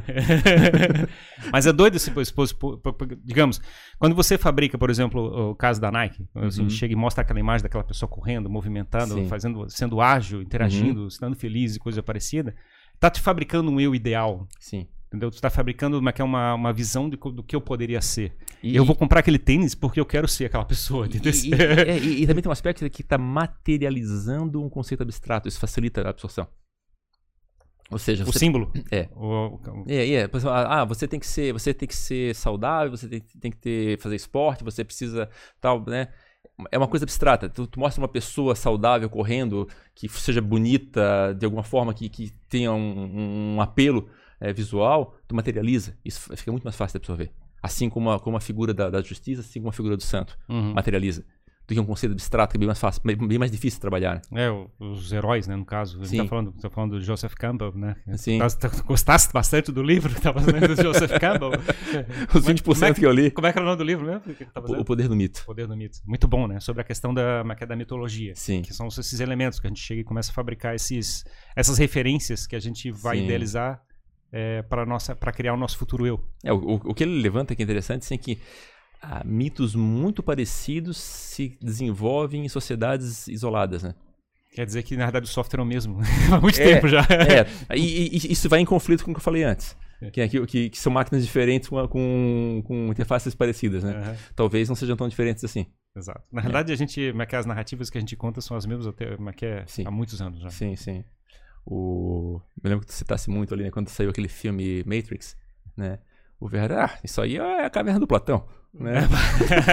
Primeiro dia já, já derrubou, já quebrou, quebrou com a genial- genialidade do filme, né? Mas é engraçado porque, digamos, a gente tá vendo um filme, a gente sempre vê a mesma história contada de uma maneira diferente. sim. É sempre a mesma história contada de uma A- a- maneira diferente. Te- Teve um... um- O Jimmy tá, o Jimmy tá viajando aqui já. Teve não, um- não, tô acompanhando. É, teve um, um romancista, uma coisa que ele falou assim, as histórias são poucas. né? Grosso modo, assim, as linhas mestras dos filmes são muito poucas. né? Só, só faz uma, uma, uma, uma... preenche com personagens diferentes, muda os nomes, muda o cenário, mas a história, os conceitos são muito parecidos. E aí troço muito engraçado é que muitas vezes, é, como é é, livros, é, coisas, é, muitas vezes eles não pro- conseguem provocar o insight que a gente precisa. Mas a gente vê a mesma história contada de um jeito, depois contada de outro jeito. De Sim. repente vira uma chave. Chega Sim. assim, tocou. Sim. Tipo, ele chegou, encaixou no modelo de vida da gente, a gente consegue adaptar a nossa vida. Sim. E só pela comunicação, né? Quer dizer, teoricamente, a gente, nosso organismo foi desenhado para ser adaptado pelas nossas experiências pessoais. Uhum. Mas a gente, nosso, a cognição distribuída, né, que a gente Aham, tem, a nossa sim. habilidade de comunicação, a gente conseguiu chegar e fabricar um conceito de transportar eh, sabedoria e conhecimento através da comunicação. Sim. E aí a gente usa toda essa mitologia para chegar e fazer essa transformação É. pessoal. Esse falasse da, da cognição distribuída é interessante isso aí, né? A, o conceito de individualidade, o conceito de indivíduo também é uma coisa muito questionável, né? A gente tem uma ideia de que ah, o que acontece da minha caixa craniana para dentro é uma pessoa, daqui para fora são outras, né? Mas se for ver a gente enquanto ser social, eh, não acontece isso. As nossas decisões, as nossas emoções. Você, você vai num, num- num filme de, de, de, de- comédia e você tá sozinho, você ri de um jeito. Você vai num local num, com um monte de gente, a risada é outra né? A- a- mesmo dentro da mente existem partes conflitantes, como se tivesse mais de um indivíduo brigando lá dentro. Então, assim, a, de- a- essa definição de que o que está dentro de uma caixa craniana é uma pessoa, o que está fora é outra, é questionável, é um pouco difusa essa, essa né? E principalmente nessa parte do coletivo, né? A Uhum. gente, a gente não tem a gente não tem a- é impossível a gente conseguir é, ser totalmente autônomo numa decisão. E esse lado aí, então, é- a gente tá falando, mas que eu lembro da gente ter discussões muito, muito pesadas só a respeito de é, qual o sentido de ter religião, tu começasse a questionar a respeito do fato de eu ser católico. Sim. Hoje eu não sei mais o que eu sou, mas tudo bem, esse é outro ponto de vista. Ok. Mas o ponto é que eu achei engraçado, é que aí tu tem uma certa crítica, do seu ponto de vista de que a, tu queria explicar o mundo pela ciência, ter controle sobre, sobre o universo. Sim. E de certa forma começasse a ler o livro do é é, de- sobre mitos é, e começasse a entrar nessa seara, de certa forma um pouco parecido com a minha experiência também. Comecei a entrar nessa seara Sim. de chegar e começar a perceber o mundo e é é, através das pessoas e não necessariamente diretamente pela experiência pessoal. Sim, sim, com certeza. E é, é doido esse processo, né? Será que é, É, um processo de crescimento nosso? Vamos dizer Não assim. sei, assim, e, e principalmente ver que as, os dilemas que a gente bate, os as, as dúvidas, as, as contradições que a gente encontra, muita gente já passou por isso antes e teve outros insights e Uhum. é difícil. é- Uma vez tu, tu me falasse uma coisa interessante sobre. né, lá na Digital, quando come- começou a internet, começou a ter as- os fóruns de computação. E lembro de uma frase tua muito legal.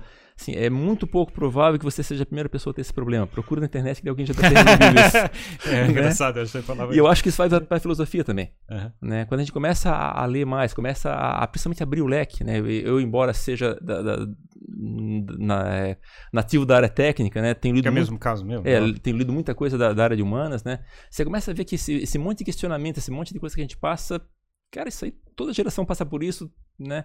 E houveram vários insights e coisas interessantes nesse Uhum. caminho. Eu que acho que talvez a gente tenha feito, como sociedade, uma coisa errada, por exemplo, é fabricar um certo, uma, que é uma revolta com respeito ao conceito religioso. E como é que é, é um, é o teu, a tua forma de comunicação reflete um pouco disso, né? Eu Uhum. também passei por uma experiência também um pouco de revolta com respeito à experiência religiosa, aquele negócio que não fazia ligação com a minha vida. Sim, E eu acho muito doido, quer dizer, a gente perde a oportunidade é, é é, de, de, durante o crescimento, fabricar os propósitos, as razões, e começa a ficar obedecendo ordens e coisa Sim. parecida só do seu ponto de vista racional. uhum. E aí depois a gente com 40, 50 anos é que a gente começa a evoluir isso. É Assim, cara, que troço doido. sim, Será que não vai ter que fazer isso com, as com os adolescentes hoje em dia para tentar corrigir essa situação? pois é. É que. Pergunta é- difícil. é- essa, é- essa, foi, essa foi pesada. Eu, eu, eu acho complicado porque a religião ela tem um, uma um componente filosófico, um componente é, até em, muita- em muitas religiões, nem todas, é filantrópico, né? Mas existe uma, relação, uma questão de poder muito forte também. Uhum. Né? E é um poder que acho que eles não estão muito afim de abrir mão. Então, a, a ideia de, de- da juventude seguir cegamente a- o- as- as- as- os ensinamentos de alguma religião, é, eles não vão largar esse osso tão fácil.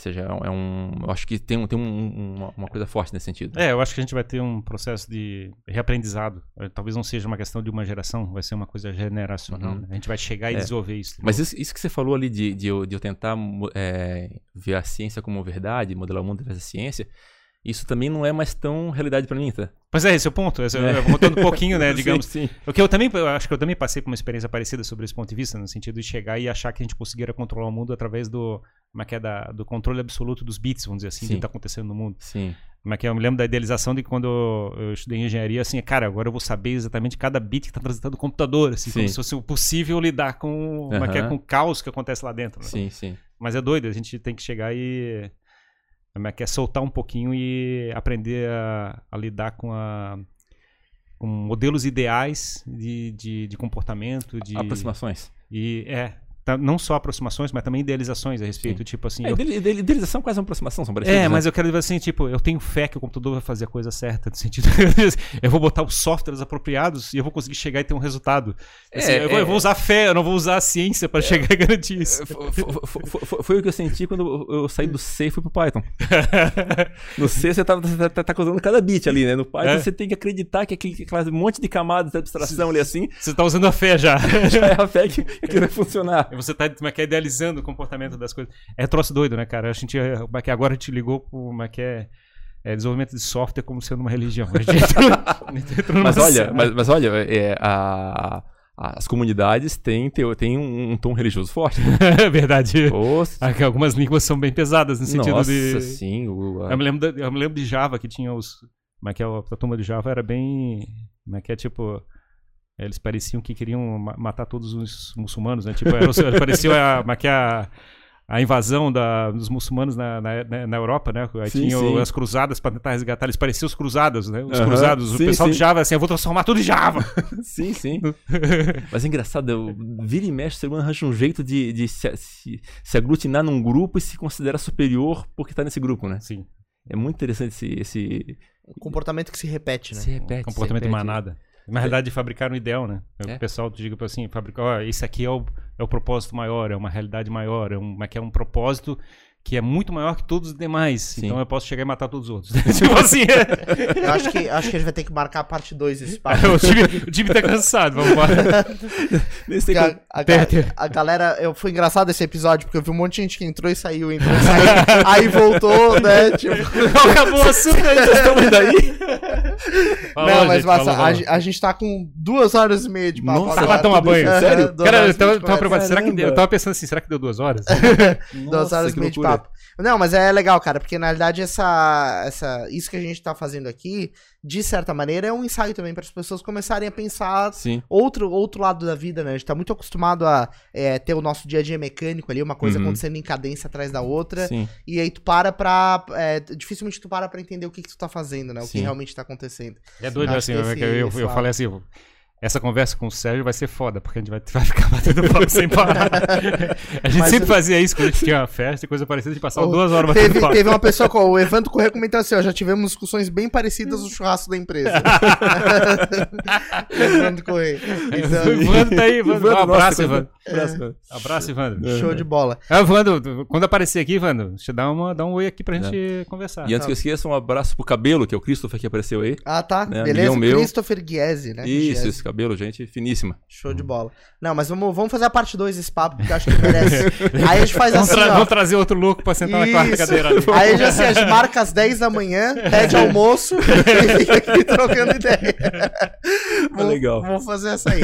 Mas então, Sérgio, legal, cara. Muito bom te receber aqui. Bom, o- eu acho que o pessoal que assistiu esse episódio por inteiro, né? Aham. Com certeza vai querer trocar uma ideia contigo, Sim. seja sobre astronomia, seja sobre a, vi- a existência Aham. da vida, ou sobre como derreter brita, né? ou resolver problemas complexos de triangulação de rádio. É, enfim, como é que a galera. Foi, foi bem esotérico esse hoje. então, quer saber qual é o signo que tá atrás do sol, tem tudo isso. É, como é que o pessoal entra em contato contigo? Cara, tem. Pode passar meu Instagram Legal. tal, e o meu Facebook também, pode colocar na, na- no comentário ali. Show de bola. Qual que é o teu Instagram, tua arroba aí, só pra te... Tu. Eu acho que é Sérgio Schmiglo, Sérgio né? Sérgio Schmiglo. Schmiglo. Isso, Aham. esse aí. Isso. Então tá, então o pessoal pode encontrar. E o Schmigelo é só copiar ali do, do É, nosso. Tem bastante consoante ali, mas é, É. tranquilo. O pessoal encontra. Tá Show de certo. bola. Muito, muito bom te receber. Eu que aqui, cara. agradeço, fico honrado com a- novamente com o convite. Obrigado e adorei a conversa, muito Isso. divertida. A gente vai, a gente vai preparar um, um, um episódio 24 horas de jogando pra plateia. e daí a gente marca esse papo. A gente faz um all night de. Eu percebi, o, o, o Jimmy tava começando a ficar muito quieto, assim, tipo assim, ele tá bravo comigo. Não, o, o papo é massa, é que é, é muito denso, né, tu cara? cansa, né? Não, e aí, tipo, acho que tem que ir pra, pra galera também poder ir Vambora, a- abstraindo os assuntos. Obrigadão, gente. Obrigado, acho que o papo foi muito top. É isso aí. Obrigado. É, e vambora. É isso aí. Cara, acho que foi o- a conversa mais. Mais cabeça. Mais cabeça que a gente teve no podcast, Pô, com legal. certeza, com certeza. E Então- temos que fazer mais. Tá, então. Obrigado a você, né, guerreiro, que está com a gente aí nessas duas horas e meia acompanhando esse papo, né? Muito, muito bom tê-lo conosco. É, aproveite para se inscrever no Jogando pra Plateia, clicar nesse botãozinho vermelho aí do inscreva-se, plim, ativar o sininho também. Ah, considere tornar-se membro, né? A gente tem o nosso programa de membros com vários benefícios. Além desse canal aqui, a gente tem o canal de cortes é, do Jogando pra Plateia. Talvez a gente tenha que criar até um outro canal para colocar a quantidade de cortes que vão sair Dudu, Dudu, quantos cortes tu acha que vai sair desse programa? isso. Dudu, afia a tesoura porque o corte vai cantar. Vai, vai, vai cantar, vai cantar. Tá, então vai ter vários lá. O corte, claro que vai ter mais acesso, com certeza é o passo a passo para derretimento de brita. Esse foi o que eu mais gostei, então vai vai estar lá o corte sobre isso. Beleza? Agradecer os nossos patrocinadores também. Pensa no evento, referência a eventos aqui em Floripa. Agradecer o Times que arrebentam do Christian Oliveira, gestão de times de alta performance. É, obrigado, galera, e até o próximo episódio do Jogando para a Plateia. Talvez mais longo que esse. Tamo junto. Falou. Falou. Falou.